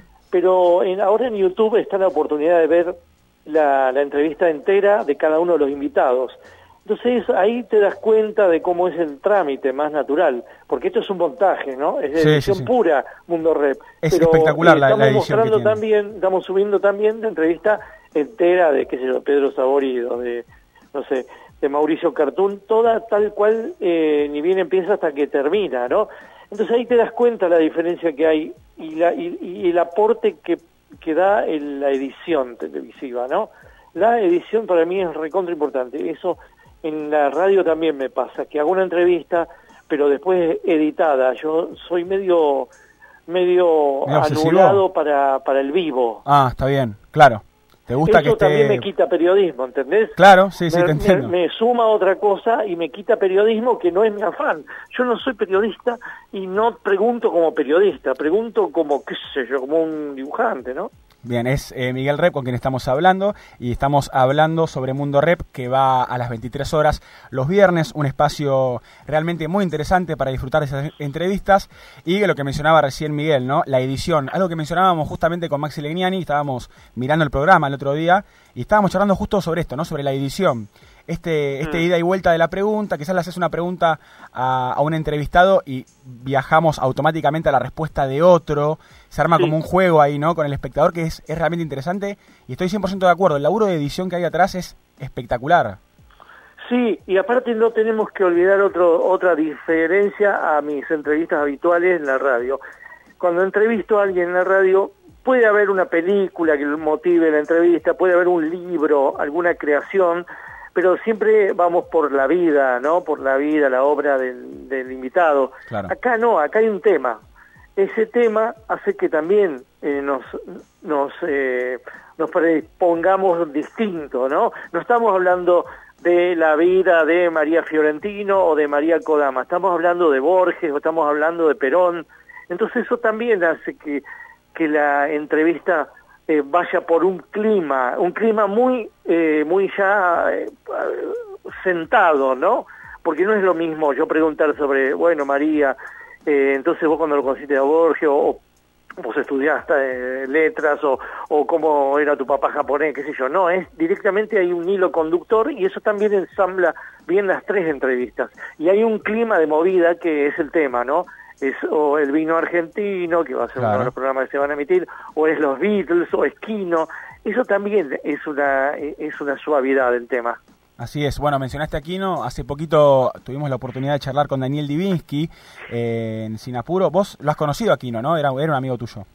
Sí, son, éramos sí, bastante amigos. ¿Y qué recuerdos Al tenés de principio no, al principio era como una especie de... Ah. Yo lo miraba, ¿no? De abajo, Sí, sí. el maestro, y poquito a poquito nos transformábamos en colegas y después en amigos. ¿Y cómo fue ese primer encuentro? Digo, ¿Cómo fue que, que- que concretaron eso? Digamos, pasaron de ser, que, digamos, me imagino una figura que vos admirabas eh, a ser quizás más cercanos. También fue una transición extraña, suave, editorial, quizás, quizás este se dio, yo no me acuerdo los hitos, ¿viste? De cómo me hice amigo, por supuesto, ni como no, ni como me hice colega, pero me parece que tuvo que ver la feria del libro, tuvo que ver eh, las mesas de dibujantes, esa, esa especie de, qué sé yo, de curiosidad rara que tenía el Quino para con los nuevos, ¿no? Y esa aceptación o no que tenía para a- alguien en su, en su clan, ¿no? Pero la amistad vino, yo creo que vino, yo como que tengo una memoria como que vino de una vez que vine de Cuba y le traje un ron. Mirá. Entonces le dije, eh, Quino, véngase a casa que tengo algo para, para darle, qué sé yo, y vivía a cuatro cuadras él. Vino y nos tomamos un roncito y ahí creo que nos hicimos amigos porque estábamos los dos solos y, y el alcohol a él también lo ablandaba mucho, ¿viste? Porque si no era muy tímido, muy tímido, hiper tímido, la persona más tímida que conocía, pero que conocí, pero pero después realmente fue más fácil, más eh, hasta qué sé yo, había diálogos telefónicos. Bien. no ¿Y, sé, y era dejaste, dejaste de tutearlo después de eso? Nunca, nunca. Nunca, siempre Nunca fue un... dejé de tutearlo, es una cosa rarísima que él siempre, por supuesto, me regañaba por eso, ¿no? Pero yo lo que creo, y se lo expliqué alguna vez, y, creo que lo aceptó porque era muy respetuoso el tipo, que él, eh, de alguna manera, es mi padre, ¿viste? Mi padre eh, nació eh, nueve días antes que, que el Quino. Eh, ahora se van a cumplir 90 años del, del nacimiento de los dos, ¿viste? El, mi padre Toto nació el 9 de julio del 32 y Quino nació el 17 de julio del 32. Y los dos son de origen andaluz. Entonces hay como una especie ahí de traslado por el cual yo siempre yo siempre traté a mi papá de usted, pero no por por eh, elección, sino porque él nos obligaba a los hermanos a tratarlo de usted. Entonces es- eso se traslada de una manera al, al Quino, ¿viste? Y igualmente siempre hubo mucha confianza con Quino. Aunque esa Fontana Rosa lo trataba de vos, pero es lo mismo, ¿viste? Claro. Estamos hablando con Miguel Rep, para quienes se enganchan hace poquito, dibujante, caricaturista, historiotista, humorista gráfico. Estamos hablando sobre Mundo Rep, que va los viernes a las 23 en la televisión pública. Bueno, vos recién mencionabas esto de tu viejo, de tu otro padre, Kino, y se me vino a la cabeza todo esto de, de los cambios generacionales, ¿no? Vos has hecho radio, también has estado, bueno, en televisión anteriormente, ahora estás con Mundo Rep a full. ¿En algún momento se te cruzó por la cabeza trasladarte a alguna plataforma, por ejemplo, por fuera de lo tradicional, como puede ser YouTube, Twitch o algo de eso? Mm, vos decís que, haga cosas directamente para YouTube. No, no, no. Si te pregunto si quizás por algún, en algún momento se te cruzó por la cabeza, no sé, esta plataforma me interesa, por ejemplo, como puede ser Twitch, que yo hoy en día veo, por ejemplo, mucha arquitectura, eh, Ah. que se puede ligar al arte plástico también si se quiere. Eh, y creo que también son mm, muchas veces mecanismos y plataformas que sirven mucho a la intimidad ¿no? de los personajes que... Sabes que que nunca son- vi esto, nunca vi Twitch, ¿no? Mirá. Eso que decís Twitch. Es una plataforma de streaming, Twitch, sí, básicamente, donde uno hace vivos ¿no? Sí. y van mostrando cosas que uno puede hacer. En tu caso, bueno, por ejemplo, puedes ir dibujando en vivo y la gente Sí. va interactuando con vos. Digo, son plataformas... Bueno, eso de alguna manera lo he hecho, a veces haciendo dúos, ¿viste? Con Pedro Saborido hemos hecho Instagram Lives, ¿viste? Digamos que no no le, no, no le haría asco a nada si fuera necesario. No no, soy un tipo que se ponga por ahí a, a planear, pero Claro. si sale la experimentación y, y- y- y digamos y, tiene un sabor para mí y una utilidad, me parece que sí, yo me prendería. De hecho, he cosas, he hecho cosas en, en Instagram Live bastante durante la pandemia. Eh, todo lo demás, no sé, yo me apropio de los utensilios nuevos, no no le hago ascos a nada, realmente, eh, me parece que todo es es bueno, lo único que hay que encontrarle es como que la, la distinción, no hacer lo mismo en distintas cosas, sino que cada cosa tenga una distinción, ¿no? Claro. Sí, sí, sí, que para cada cosa... ¿Sabes qué me gustaría a mí? En realidad, lo que más me gustaría a mí es hacer dibujo animado. Mirá. Eso es lo que más, eso es lo que más quiero. Yo he hecho alguna experiencia. Lo que pasa es que ahora eso se ha, se ha trastocado. Cuando yo tenía ganas de hacer dibujo animado era para llevar al cine, ¿viste? Claro. Ahora el cine está medio en, de- en capa caída, ¿no? Ahora como que hay que pensar más que nada en, en las redes o en las o en, o en las que sé, grandes plataformas, ¿no? Pero exacto, el tema del cine, el verlo en grande, el acetato, el dibujar cuadro a cuadro, la artesanía, el, el ritmo, eso siempre fue algo que, que, que, que- estuvo en mi norte, ¿viste? Ahora, ahora también se ha vuelto un poco más fácil, pero también se ha vuelto un poquito más como el cine, ¿no? El cine ahora es más, eh, vos te- se hace una película y por ahí dura dos semanas. ¿viste? Sí, sí, sí, exacto, ¿no? Entonces te quita un poco Eh, de ambición. ¿Viste? Antes era una cosa como, como una película de Griffith, ¿viste? Claro. Antes era tremendo hacer una película. Ahora es un poquito más petizo, las cosas duran menos, hay series maravillosas que de las cuales vos hablás, te ves toda la, la temporada y hablas durante 10 días, pero después se te duerme, ¿no? Yo eh, eh, escucho eso todo el tiempo, que la, no- la era de la novedad va tapando otras cosas y eso te va quitando quizás este esperanzas de hacer algo enorme, ¿no? Sí, sí, de hecho, bueno, se habla mucho en, el- en términos de cine de la máquina de hacer chorizo, ¿no? Producciones una atrás de la otra, con esta fórmula, ¿no? Que ya se sabe que funciona, que es taquillera y demás. Y en tu caso, que... eh, más que más que nada más que el cine las series no Sí. el mundo de las series porque el cine está realmente eh, eh, me parece que está como cayéndose la gente no está yendo al cine la gente está yendo al teatro sí eso sí el convivio ese aumenta o, o es necesario pero el cine me parece que es lo que decía Woody Allen esta semana no no sé si lo, lo viste No, no lo escuché lo que dijo. Mira, esta semana le hizo una entrevista a Alec Baldwin, dos víctimas de la, te- de la modernidad. Dos, Que viene, dos- que viene de- del accidente este de- del arma, ¿no? Exacto, sí, del accidente del balazo. Y viste que fue actor de él. Entonces le hizo Sí. la entrevista y Woody Allen eh, ahí dice que quizás su película 50, eh, quizás haga una o dos películas más, pero que ya no le ve sabor a es- al cine. Sí. Ya no le ve, eh, con- después de la pandemia él ya ve que la gente está muy encerrada en sus hogares. Ah, eso había no escuchado, que se retira, que se retira del cine, había escuchado. Sí, pero eso tiene tiene un desarrollo que tiene que ver con esta argumentación, ¿no? Claro. Como que antes él decía, bueno, mi- mis películas yo iba y las recorrí, recorría el país, recorría Europa y se defendían solas las películas en las salas y tardaban meses. Ahora una película dura dos semanas, a lo sumo cuatro. Dice él, como si tuviera de gomón, ¿viste? sí, sí. De hecho, mira, ¿sabés qué me hizo acordar? Eh, se puede hacer una analogía, me parece, con la música y con la música de hoy en día, eh, la famosa frase de Charlie, ¿no? Ahora la música se hace pi, pi, pi, uno en Miami, otro en, esta, otro en Argentina, la batería la saco de acá. El ensamblaje, ¿no? Claro. El ensamblaje sin convivio vendría a ser que, eso claro, donde no hay encuentro en el fondo se va a notar no sí exactamente. Eh, estamos hablando con Miguel Rep estamos hablando sobre su programa sobre Mundo Rep y bueno pensaba en todas estas eh, celebridades estos personajes estos tremendos talentos que has entrevistado Mauricio Cartún María Kodama Elizabeth Bernasi María Fiorentino Narda Lépez, Daniel Divinsky, Ulanowski también, una gran entrevista que has hecho con este maestro también radial.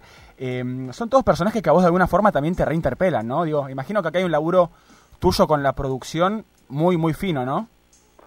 Sí, sí, ellos me proponen y yo también propongo. Incluso hay, hay algunos que, que yo hasta digo, dejo caer, pero no por prejuicios, no porque no me, todavía no me, todavía no los, no los, no los tengo en mi espíritu, ¿viste? Todavía tengo que esperar un ratito para, para hacer preguntas o no me, o no me cierran con el tema. ¿Entendés? Por ahí me dicen, me proponen a alguien, un actor, una actriz, y no, pero no, todavía no me cierra con este tema. Entonces busquemos otro, así. Y después están todas las, digamos, las dificultades de proponer invitados y que justo están viajando. Sí, es, es un lío la producción del programa, porque pensá que son tres invitados hablando de un solo tema, ¿no? Entonces hay que, hay que congeniar exactamente cómo es, ¿viste? Vas a ver que hay, hay como, como eh, te lo digo como vas a ver que hay un par de programas donde yo cambio de ropa y eso es porque ese día se dio que el invitado no pudo venir, entonces tuve que hacerlo otro día y ese otro día eh, la vestuarista no pudo mantener la ropa de canje en tal lugar, ¿entendés? Entonces vas a ver que pasa eso. Entonces ahora con la segunda temporada, porque ya vamos a grabar la segunda temporada, estos son nueve programas, Mundo Rep, y ahora se renueva a nueve más. Entonces lo que les pedí es que por favor uniformemos en, una ropa para que no haya ese tipo de, discontinuidad. Claro, errores de continuidad. Que vas aprendiendo sobre la marcha. Claro. Si no sos un chabón de la televisión, ¿viste? Aprendes un montón de cosas haciéndolo, ¿no? Sí, Como sí. si fuera esto un boceto. Sí, aparte de la grabación, ¿no? Que te da también eh, un montón, digo, de, entrenamiento también, ¿no? Para este tipo de cosas. Sí, es muy notorio el primer programa, eh, que fue Malvinas, que fue el primero que grabé, y te das cuenta con los tres primeros invitados, que son Ricardo Esteban, Horacio Berbisky y la instrumentista del, del Irizar, te das cuenta que yo estaba más durito, ¿viste? Yo estaba más así estaba más perpendicular al piso mi cabeza. Entonces va pasando el tiempo y yo voy tomando más confianza, eh, mi mano mismo va, creo yo, va eh, enlazando mejores líneas, ¿viste? Pero es así, yo no soy un, muchacho de la televisión, eh, soy un muchacho del tablero. Lo que yo tengo que hacer es tratar de llevar el espíritu del tablero a algo tan distinto que como es la televisión, que es un set lleno de gente, ¿no? Y en el momento que te pasa a vos, porque yo te veo dibujando también, escuchando, preguntando, eh, curioseando. Y también por momentos te vemos ahí metido, como eh, dándole al tablero. Digo, ¿a vos en ese momento qué, qué, sentís? Eh, porque estás laburando, al mismo tiempo estás haciendo medio de periodista y al mismo tiempo siendo dibujante. Digo, es una, una mezcla de sensaciones, ¿no? Sí, es muy extraño, che muy extraño porque aparte, ponerle que eso yo lo haga en un tablero con un amigo o con alguien que viene a visitarme, pero no estoy siendo filmando. Encima acá hay que pensar que hay un producto que tiene que salir de tal manera, que si te moves un centímetro, por ahí la luz te da otra manera, qué sé yo, te vas transformando en una especie de... Sí, de, de, no sé, y aparte tenés una cucaracha que está recibiendo algún tipo de orden, ¿viste? Claro, te habla la eh, producción. Claro, la producción y encima tenés una... está, está, está medio robocopizado. Hay un tiempo que yo por eso te decía que en los crudos te das cuenta que yo estoy quizás un poco alerta hasta que me hablando. Yo creo que cuando me agarro el lápiz o agarro la, fibra, ahí es cuando me hablando. Pero hay todo un primer momento en que yo estoy tenso viendo cómo sale el toro, ¿viste? Claro. la tora. Sí, sí, porque hay que ver ahí qué pasa. Porque hay que ver qué pasa. Eh, yo de ahí tengo que estudiar si, si sus respuestas son largas, si son lacónicas, si me permite meter el bocadillo, ¿entendés? Ese es un... No hay tiempo previo con eso. El invitado llega, yo salgo de, vestuario, de mi camarín me voy al estudio y ahí le doy un beso, un abrazo al y ahí vamos, ¿viste? No hay una conversación previa y después termino y viene otro y viene otro. Entonces, en ese semblanteo de naipes, quizás el primer tiempo yo esté un poquito eh, midiendo, pero después si se sale bien es porque me dio la confianza o porque pude mantener el ritmo, el clima, son muchas responsabilidades a la vez. Lo que no te puedo explicar es cómo cuernos hago esas tres cosas, ¿no? De masticar chicle, hablar sí, sí. Y, patinar a la vez, ¿no? Eh, Eso del dibujo es, es, lo extraño y si lo pienso demasiado por ahí me paralizo, así que prefiero no pensarlo. Sí, mantenerse en movimiento y con un resultado que realmente vale mucho la pena ver, por eso recomiendo muchísimo Mundo Rep, lo pueden ver hoy a las 11 va a estar el programa, viernes a las 23 en la televisión pública, nada más y nada menos. Y para ir cerrando, quería preguntarte, Miguel, eh, volviendo quizás a un tema que mencionaste antes, que es eh, el dibujo animado, la animación, ¿tenés algún proyecto, algo en mira, eh, alguna idea para hacer algo respecto a ese tema?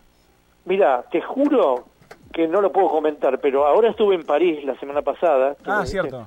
Estuve dando una conferencia y presentando el libro de Diego, qué sé yo, y una directora se me acercó y, me dijo que quiere hacer un dibujo, un, largometraje, o por, sí, un largometraje, y entonces este lunes tengo la primera reunión. Pero bueno, la primera reunión es también de semblanteo, pero a mí me sorprendió mucho porque aparte fue en París, ¿viste? No fue en Buenos Aires.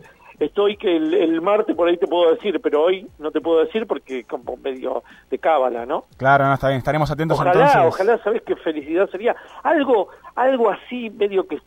¿Viste que yo hago esta cosa en Telam de las manos dibujando? Sí, sí. Bueno, yo estoy haciendo ahora para la TV pública eh, durante todo el año algo que se llama mundialitas que son 60 escenas de los 21 mundiales de todos los tiempos. Tenemos 21 mundiales desde 30 para acá y, y agarramos con, con, la producción, con el guion y qué sé yo, 60 eh, escenas hasta noviembre.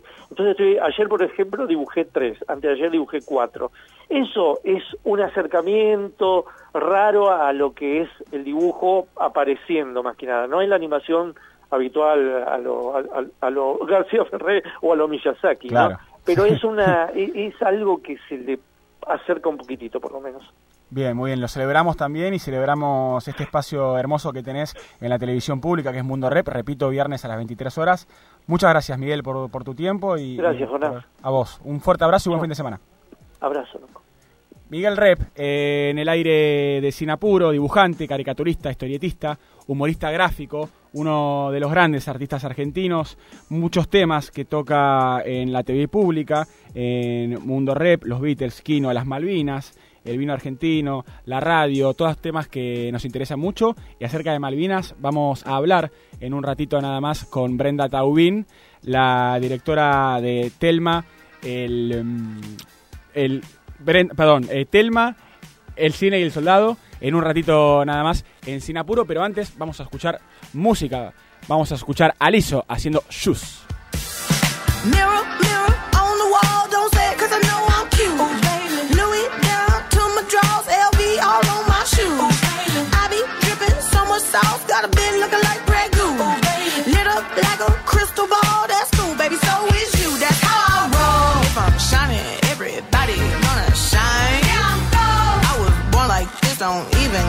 Try. Now you know. I like shot a nigga better over time. Now you know. Heard you say I'm not the baddest bitch you like.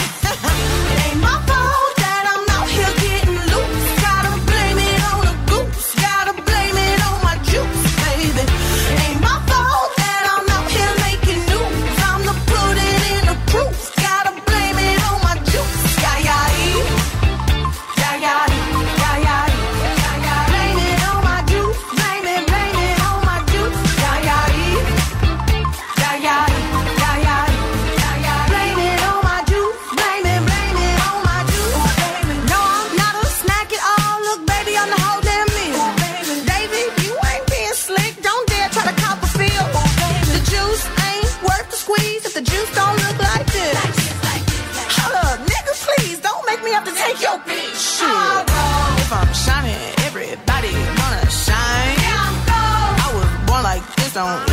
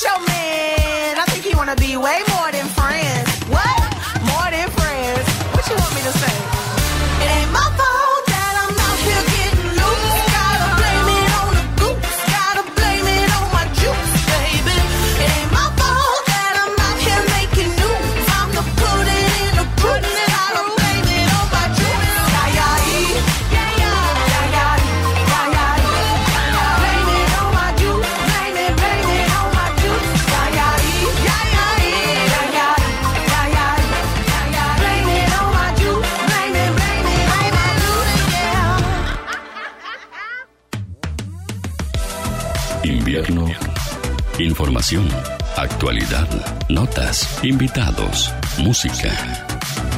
Todo en una sola radio. Late 931. Aire fresco. ¿Sabías que existen técnicas in vitro para la reproducción de especies nativas? En Biota Seamse contamos con un laboratorio y viveros para la forestación a través de especies nativas. Entérate más en www.seamse.gov.ar y en nuestras redes sociales. Seamse, Ingeniería Ambiental. Asesoramiento legal, problemas laborales, familiares, daños, perjuicios. Estudio Valían Venegas Abogados. Teléfono 4 312 3196. Celular 15 4 491 2100. 15 3 696 2100. Cada día con vos y en todos los escenarios de la realidad. Diario El Sol, el matutino del Gran Buenos Aires. Sabe, obedece al placer. Sabe, Cabernet Sauvignon, Malbec. Beber con moderación. Prohibida su venta a menores de 18 años. Todos los viernes a las 18, Buenos Aires Late. El programa que festeja el mejor momento de la semana. El viernes. Buenos Aires Late. Con el pollo Sardiño y gran equipo. La buena vuelta. De Late. En Late le ponemos sabor a tu día. 93.1. Picante. Bien picante. En Sancor Seguros cumplimos 75 años comprometidos con nuestros clientes. Y esa fue y es la base de cada uno de nuestros logros, de nuestra expansión, de nuestro liderazgo indiscutido. Y es lo que nos lleva a innovar para estar siempre un paso adelante. De eso se trata comprometerse, de cumplir años, cumpliendo. Sancor Seguros. Estamos hace 75 años con vos.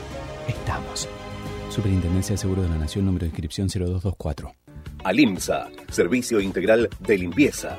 Ingresa en alimsa.com.ar, teléfono 4787-9005. Alimsa, calidad y profesionalismo.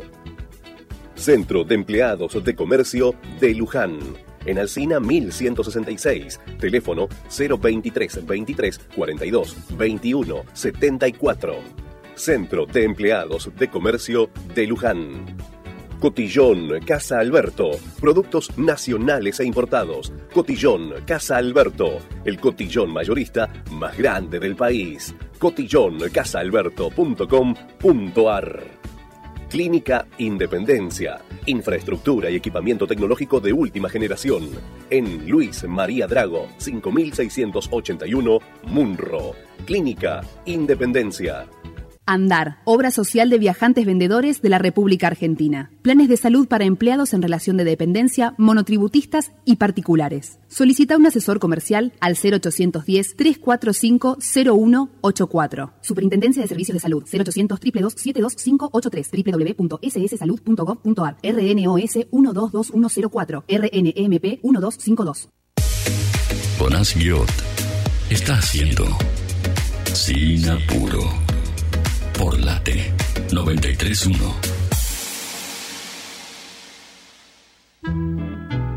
Está dirigida a mi hija, señorita Liliana Vázquez, costadero naval Malvina. Y yo escribí una carta a nadie, a un soldado. No, no, no había nombre, no había nada. Tendríamos que, que hacer como tipo investigación. Una película. Ay.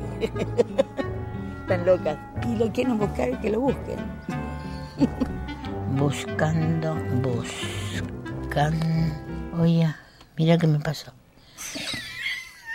Buscando, buscando, dice Telma, en el tráiler de eh, Telma, el cine y el soldado, un documental hermosísimo que tuve la oportunidad de ver ayer, cuya directora es Brenda Tawin, ella es diseñadora de imagen y sonido, tiene un cortometraje ya en su carrera y en este caso su ópera prima, su primer largometraje, este documental tan, tan lindo. Brenda, bienvenida, ¿cómo estás? Bien, muy bien, gracias por invitarme acá. No, gracias a vos por invitarnos a este estreno tan lindo también que tuvimos la posibilidad de ver, eh, de un documental eh, muy bello que básicamente trata mm, sobre una mujer que junto a su hija deciden buscar al excombatiente que intercambiaba cartas con su hija en el 82 durante aquellos meses de la guerra de Malvinas. Y este documental básicamente eh, nos muestra la búsqueda de El Tano, este misterioso excombatiente que tuvo esta historia tan romántica y tan linda con Lily, esta mujer que está tratando de encontrarlo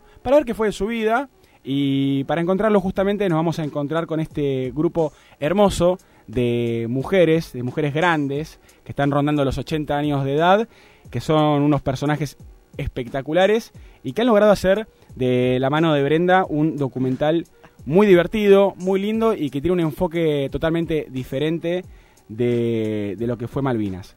Pero algo que me interesa mucho, Brenda, es cómo vos conociste a Telma, la protagonista de este documental, porque vos ibas con ella al cine junto a un grupo de jubilados y es así como vos te enterás de que ella tiene una hija que se escribía, ¿no? Con un excombatiente. Exacto, sí. Antes de la pandemia era un taller que se hacía todos los jueves. Eh, por muchos años lo hicimos. Íbamos todos los jueves al cine era algo re lindo que se hacía porque el cine dejaba entrar a los jubilados y jubiladas gratis, el que podía llevaba una leche porque el cine apadrinaba un comedor, así que era una movida solidaria, así que se hacía, íbamos a ver estrenos todos los jueves 10 de la mañana y después nos quedábamos charlando de las películas un poco como excusa, porque yo sabía de cine, pero nos compartíamos la vida más que nada. Claro. Y ahí es cuando ella cuenta esta historia, dice, ay, mi hija mandó una carta, tengo la carta guardada, la voy a traer para compartir trae la carta del grupo de jubiladas, la lee y ahí todas nos emocionamos un montón y digo, ah, esta es una historia para contar. Ahí pensé en ese momento y ahí me puse como en, el plan y les propuse, ¿quieren en vez de ser eh, espectadoras de cine, ser protagonistas para probar desde otro lugar?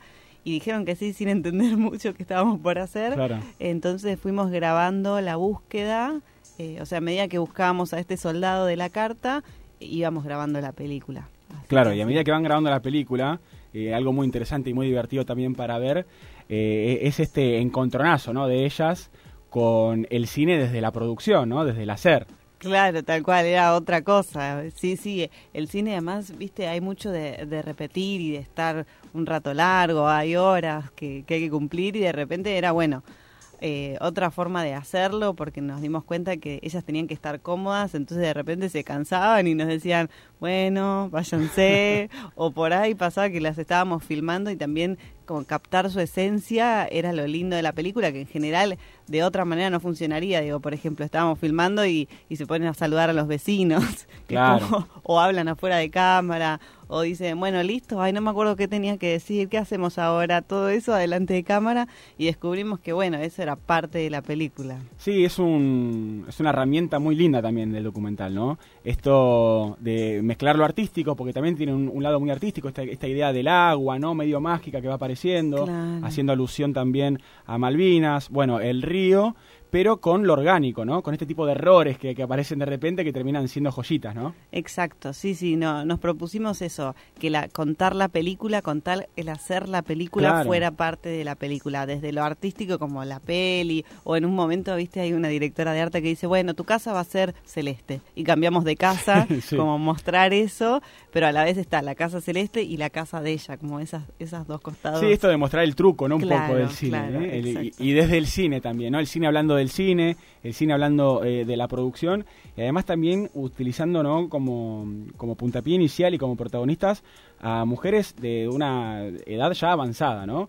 Eh, en un momento en el cual también estamos acostumbrados a ver en el cine mucho movimiento, películas de superhéroes, eh, todo pasa muy rápido hoy en día con las plataformas y demás. Creo que también parar la pelota, entrar en otro ritmo también, creo que vale la pena, ¿no? Para mí totalmente, porque encima realmente yo la, tengo a ella como una superheroína, o sea, alguien que guarda una carta 40 años y que decide buscar a un soldado que nunca conoció, que se mandó cartas con su hija y que con dificultad para moverse sale igual a buscarlo con amigas. Para mí eso Sí, es una odisea total. Sí, a esa edad eso, como rondando los 80, así que me parece que ahí apuntamos, son los más cercanos además, no, no son los superpoderes, digo, no vuelan, claro. pero, pero consiguen lo que quieren. Y Sí. transforman la realidad, eso es espectacular. Claro. La hacen un poco mejor, seguro. ¿Y cómo fue acercarte a vos a través de esta carta, ¿no? a través de esta historia? Que bueno, como vos decís, quizás es una historia muy pequeña, Mm. pero que termina como expandiéndose, ¿no? Claro. ¿Y cómo fue conectar con Malvinas? Con la guerra, desde tu lugar, digo, porque sos más joven. Sí. Eh, digo, imagino perteneces más a nuestra generación. Sí, no la viví, no la ¿Y viví. qué- qué- cómo, cómo fue eso? Claro, yo no la viví, tampoco tenía ningún familiar como Malvinas, no, no tenía de cerca Malvinas más que, bueno, ser argentina y haber vivido en este país que tiene como esta herida un poco abierta todavía que, que nos atraviesa. Em, pero, pero llegó así a través de esta carta. Entonces, la intriga de, bueno, de llegar a ver si lo podíamos encontrar, conocer su versión y, en, y a través de esta búsqueda nos íbamos encontrando con versiones de otros excombatientes que nos iban contando porque no sabíamos, eh, les preguntábamos eso, como, che, ¿querrá encontrarnos o no? ¿Estará bien? Eh, cuéntenos qué les pasó a ustedes. Y ahí esta aventura que parecía muy muy picaresca, porque ellas la llevaban adelante de ese modo, se, también tenía como otro costado, que eh, de otro tono, de otro tono, Claro. como que se comparten esos tonos, como la parte divertida y la parte que no es divertida, que tiene que ver con una guerra. Entonces ahí de costado medio nos terminamos metiendo de lleno, ahí buscamos material de archivo para contar un poco el contexto, eh, y así a poco nos, nos fuimos enterando de, de distintas cosas, versiones. Me dijeron esta frase de eh, hay una guerra por cada persona que la vivió y eso es tanto los que estuvieron allá como los que estuvieron en el continente, como cada persona la vivió de una manera y la cuentan y es terrible. Sí, bueno, y muchas veces eh, la ficción, o en este caso el documental, o también el teatro, ¿no? En, su efecto, digo, sirve mucho para, para charlar de determinados temas. Y creo que Malvinas es uno de esos temas también que vale mucho la pena abordarlos, ¿no? Sí. Desde el documental. Total, bueno, por eso queríamos también tratarlo desde otro lugar, porque por suerte se habló un montón y, y- y creo que por todo lo que se habló y todo lo que se contó, eh, hay una distancia ahora, estos 40 años y estas mujeres que estuvieron acá y que compartieron esta carta, eso nos permite un poco llegar eh, con este tono un poco más jocoso o más liviano, por decirlo de alguna manera, con el compromiso necesario para contar esta historia, ¿no? Pero, pero con algo de distancia para que tiene esta esperanza del encuentro, eh, de, del deseo de aventura, como que te quedas más con eso. eh, y bueno, que es otra forma de contar, tal vez Malvinas. Claro, estamos hablando con Brenda Taubín, ella es directora de eh, Telma, El Cine y el Soldado, este documental tan lindo que mm, tuvimos la oportunidad de ver esta semana y una filmación que arranca pre-pandemia, ¿no? Esto Sí. arranca en 2019, Sí. pero tuviste algunas que otras escenas que tuviste que filmar durante la pandemia. ¿Cómo Ay, fue la...? Sí, terrible, fue terrible porque encima la combinación jubiladas y cine parecía como el combo perfecto del terror. Claro, sí, sí, sí. Entonces no sabíamos qué hacer, pero al final, bueno, muy de a poquito y con muchos protocolos podíamos ir filmando. Filmamos como escenas muy individuales, como cada una en su casa, como de lejos, protocolos. No se nota tanto en la peli, pero en el momento que había que hacerlo era terrible. Como a cada persona que íbamos a filmar era de a uno en su casa, sola. Por suerte, como las partes más de aventura las filmamos en el 2019. Claro. Eh, eso, sin barbijo y todo eso, porque si no era era difícil de contar esta historia que tiene que ver con encuentros y búsquedas y aventura cuando todo no estaba nos permitían sí. encontrarnos, ni juntarnos, Claro. ni nada, ¿no? Sí, sí, En terrible. este caso no hablamos solo de un encuentro, sino de un reencuentro. Claro. Después de 37 años, habiéndose mandado cartas, esta mujer que es Lili, con un combatiente de Malvinas, con nada más ni nada menos que el Tano. Que mm, también a- algo muy divertido ¿no? de la serie es cómo, cómo impacta en la familia de Lili, ¿no? Toda esta historia. Claro. Y es ahí donde nos adentramos también en la intimidad de su familia, de su casa, de su cotidianidad y obviamente en su marido también, que está ahí pendiente diciendo, che, pero qué, qué onda, están arrancando un documental, van a, van a querer contactar al combatiente con el que mi mujer se intercambiaba cartas, y hay como un giro ahí también muy cómico, ¿no? Sí, sí, sí, tal cual. Por eso Lili un poco a veces medio que se lava las manos y dice, bueno, es mi mamá la que lo quiere buscar, es mi mamá la que lo quiere buscar. Y el marido dice, ¿qué onda mi suegra? ¿Por qué están buscando a este hombre? si nadie lo conoce, ya pasó un montón de tiempo. Eh, y encima pasaba eso que era muy gracioso. de- Lili es muy histriónica, igual que su madre. Las dos son dos personajes tremendos, pero pero lo que pasaba era que Claudio no quería saber nada. El marido de Lili era como cada vez que llegábamos con las cámaras huía. Y era como, no, a mí no me filmen, les pido por favor, filmen a ellas que les gusta hacer estrellas. Entonces cada vez que íbamos huía porque ni le gustaba el tema ni le gustaba la cámara, pero la verdad que es un copado. O sea, era parte de, era parte de la gracia de contar esta Claro, película. sí, sí, sí. Y le dije, sos un personaje espectacular, bancátela. Así que, no, está buenísimo. Está buenísimo todo lo que pasa eso de eh, Lili, la mamá, la tía. O sea, Telma vive con su cuñada, que son mejores amigas. Espectacular, si una vive arriba, la otra vive abajo. Claro, y en la carta hay algo que para mí es muy gracioso. En la carta el soldado pone el día, la fecha de su cumpleaños. Sí. y la cuñada eh, cumple un día después. Entonces lo que pasa ahí es muy gracioso porque cada vez que leen y comparten la carta, como que para ella es re importante contar que ella cumple un día después. Entonces por eso es algo muy familiar. O sea, Lili cuenta que desde los 15 años cuando cuando eh, reciben esta carta ya era algo de la familia, de ay, ¿cómo estará el Tano? ¿Viste cómo era? Sí, Ya sí, sí, un personaje ahí, pero eh, con esta ¿no? do- doble cara, digo, el, el misterio Mm. y al mismo tiempo la cercanía de que te puede dar sola- solamente no una experiencia tal como puede ser enviarte cartas con, con un combatiente, ¿no? que también debe Sí. ser algo extraordinario. Y ya que hablamos de Telma y estos personajes tan interesantes, tan histriónicos y tan divertidos, aprovecho para saludarla, que está al aire de Ay, me Sinapuro. ¿Cómo estás, Telma? Jonás, yo te saluda. Estoy junto a Brenda Taubino en este momento. Hola, ¿cómo estás, Juana? Hola, Brenda. Hola. Hola, mi vida. ¿Cómo ¿Todo te bien? Bien, todo bien. ¿Cómo te trata el éxito de este gran documental, Telma? Una celebridad. Espectacular.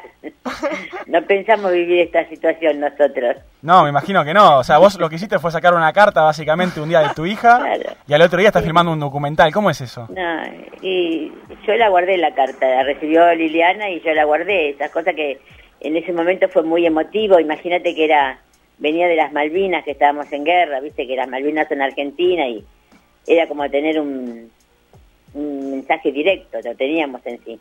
Claro, Y sí. bueno, y fue la- me la pidieron de las escuelas de acá del barrio, fue la carta porque todos sintieron lo mismo. Claro. Y yo la guardé, porque soy de guardar cosas, viste, de recuerdos, cosas.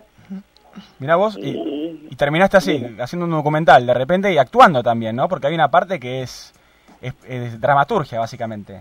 Claro, pero nosotros no actuamos, nosotros vivimos, nosotros vivimos como somos. Sí. Nosotros no actuamos, nadie nos dijo que tenía que hacer nada.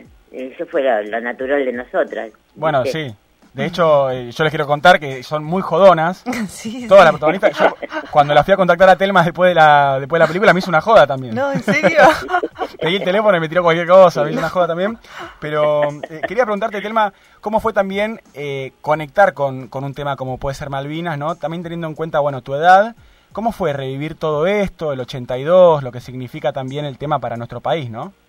Y vos viste la película, viste cuando yo dije... Que te gusta decir que son argentinas. la- me encanta decir que las Malvinas son argentinas, Sí, porque es una cosa propia, es una cosa, un sentimiento de nosotros, de los argentinos. Yo para mí las Malvinas son argentinas. Y ver todo eso, ver la película, ver las partes que pusieron de, de- del momento ese, de los soldados. Vos fíjate que el soldadito que hablaba no tenía ni barba, lo No, que sufrido. sí, realmente... Y yo, y yo sé, no, no a la par de nadie, pero yo sé lo que Liliana buscó a ese muchacho para ver cómo estaba y todo, Altano, y, y uno lo sufrió, lo sufrió todos los días. Todos los días yo, yo tenía negocio, iba a abrir el negocio, prendía la radio y escuchaba que atacaban, que, que íbamos que íbamos ganando, que no llegaban. Un montón de cosas, sin entrar en política, un montón de cosas, mentiras que nos engañaron, ¿viste? Sí.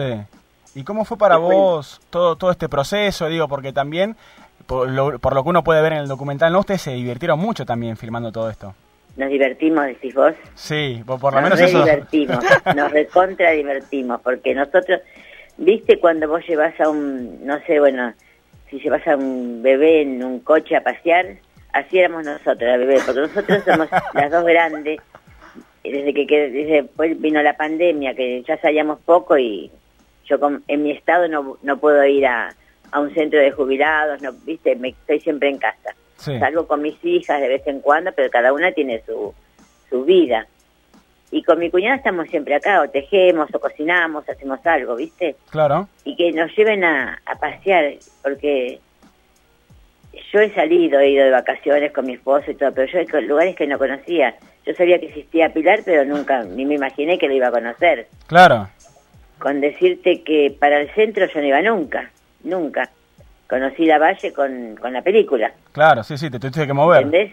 Sí, nosotros fue toda una aventura y un mimo de estos chicos que son red, no sé qué decirte de los chicos, de, de Brenda, de Noé, de, de María, de, ¿cómo es? Carolina, Mariano, Azul, todos, fueron divinos, divinos con nosotros. Sí, un equipo, un equipo de producción realmente admirable, el trabajo que han Sí. hecho también. Y bueno, el, también la... de y, el, y el equipo humano, porque Sí. nos trataban como si fuéramos iguales, ¿viste? No, porque yo hay momentos que me siento, yo a veces cuando me, me cuesta parar me digo, eh, dirán, ¿para qué esta vieja en vez de quedarse en la casa? Claro. ¿Viste? Y ellos no, siempre amables, siempre contentos. Sí, es algo que también se notaba, bueno, por fuera, ¿no? De lo que fue la función.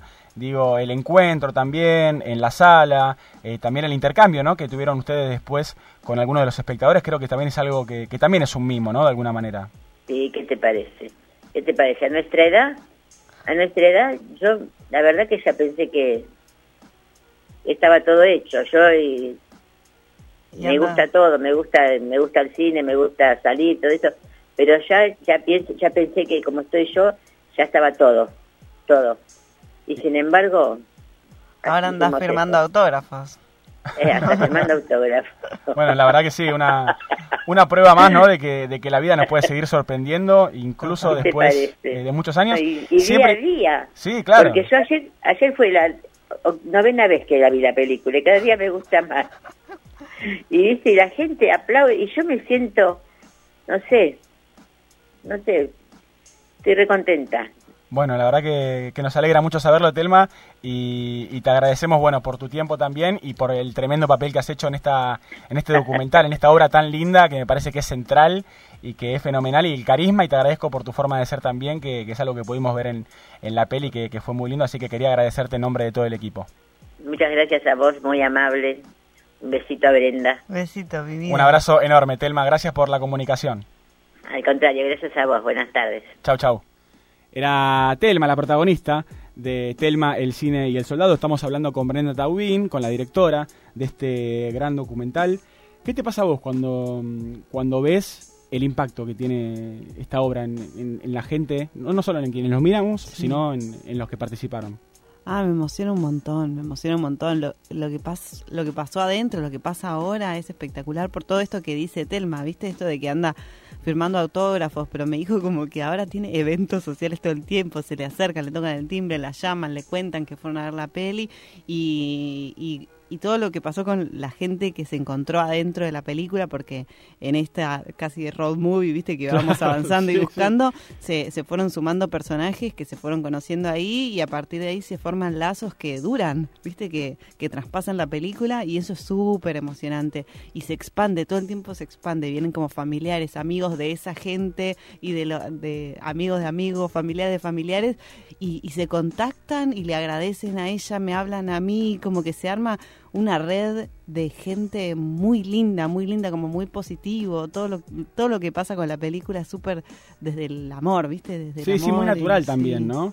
Muy natural, muy orgánico y creo que ahí también se mezclan dos cosas que me parecen son súper importantes para la peli, que es primero, bueno, tu visión cinematográfica, ¿no? De ver y decir, che, acá hay un documental, loco.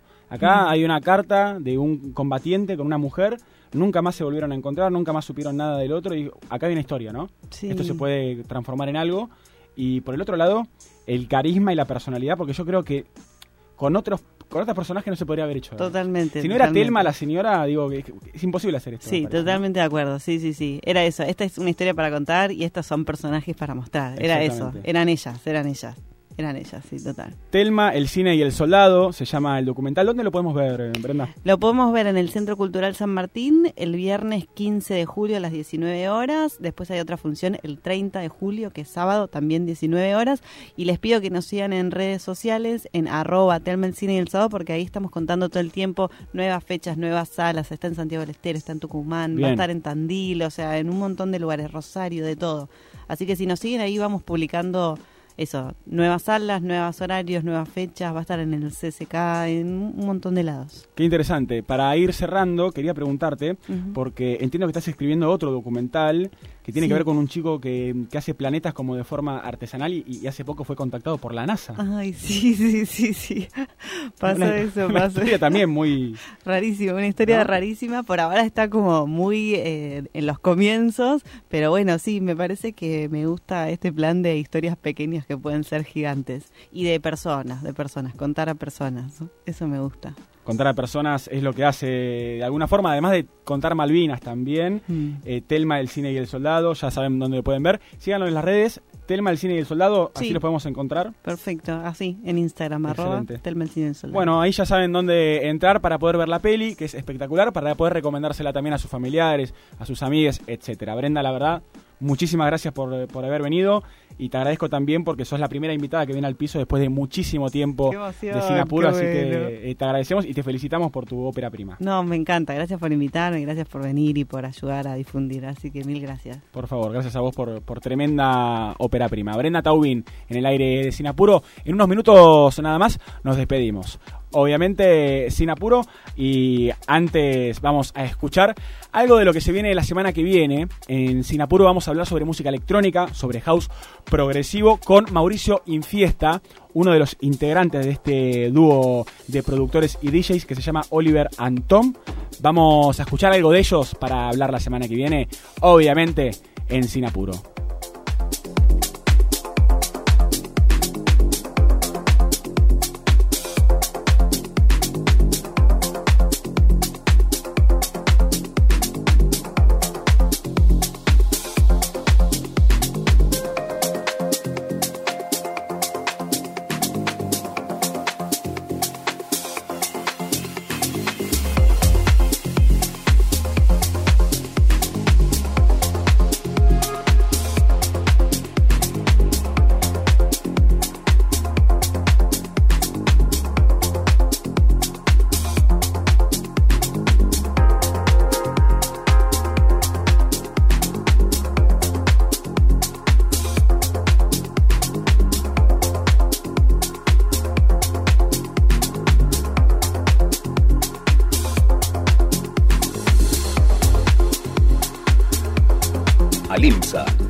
Integral de limpieza. Ingresa en alimsa.com.ar, teléfono 4787-9005. Alimsa, calidad y profesionalismo. Centro de Empleados de Comercio de Luján. En Alcina 1166. Teléfono 023 23 42 21 74. Centro de Empleados de Comercio de Luján. Cotillón Casa Alberto. Productos nacionales e importados. Cotillón Casa Alberto. El cotillón mayorista más grande del país. Cotillóncasaalberto.com.ar Clínica Independencia. Infraestructura y equipamiento tecnológico de última generación. En Luis María Drago, 5681, Munro. Clínica Independencia. En Sancor Seguros cumplimos 75 años comprometidos con nuestros clientes. Y esa fue y es la base de cada uno de nuestros logros, de nuestra expansión, de nuestro liderazgo indiscutido. Y es lo que nos lleva a innovar para estar siempre un paso adelante. De eso se trata comprometerse, de cumplir años, cumpliendo. Sancor Seguros, estamos hace 75 años con vos. Estamos. Superintendencia de Seguros de la Nación, número de inscripción 0224.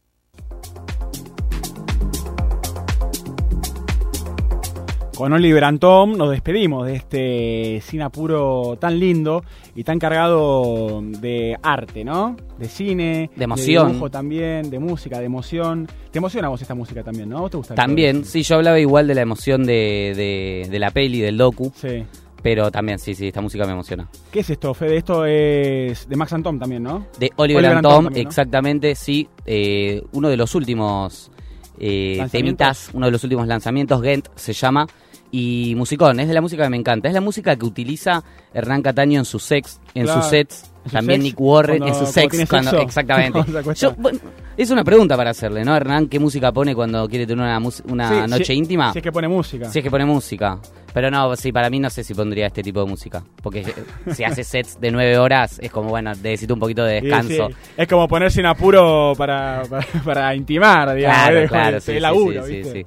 Pero bueno, Vamos a tener la oportunidad de hablar, imagino, con... Mau Infiesta, sí, Mauricio Infiesta la semana que viene. Sí, le pedimos disculpas porque nos quedamos cortos con el programa, la verdad que estábamos eh, un poco apurados, así que vamos a tomarnos el tiempo. Y con él queremos que hablar sin Sin apuro, claramente. Y hablando de Sin apuro, pueden revivir las entrevistas, el programa, las columnas, también las secciones de este programa, en donde Fede. en Sin Apuro Spotify. Ponen en Spotify la lupita Sin Apuro Radio y están todas las secciones, las notas, las columnas, las recomendaciones. La semana pasada hicimos muchas recomendaciones, tanto en Spotify como en Netflix, como documentales, películas, series. Así que van ahí y lo chusmean. Y la semana que viene, libros. Tenemos un libro muy, muy lindo del cual hemos hablado con Javier Lucy y vamos a hablar de eso también. Gente, nosotros nos despedimos de este gran programa. Te vas a la cancha. Me voy a la cancha, loco. Me voy a alentar. Nada, mentira, no voy a alentar mucho porque no, soy hincha. ¿Agitarías pero- el brazo? Sí. ¿Tenés esa mímica? sí. Es que boludo, si no te mira mal, ¿viste? Me pide. Sí, sí, sí, sí, sí, sí. Este, Muchas gracias, Sole Cook, en la operación técnica. Gracias, Cristian Legnani, presente en el estudio hoy en día, el integrante de este equipo. Fede Cortés, muchas gracias. Será hasta la semana que viene. Muy buen fin de semana. Estoy muy poco modulador hoy. Estás hablando medio raro. Hasta la semana que viene para mucho más sin apuro. Gente, nos vemos. Chau.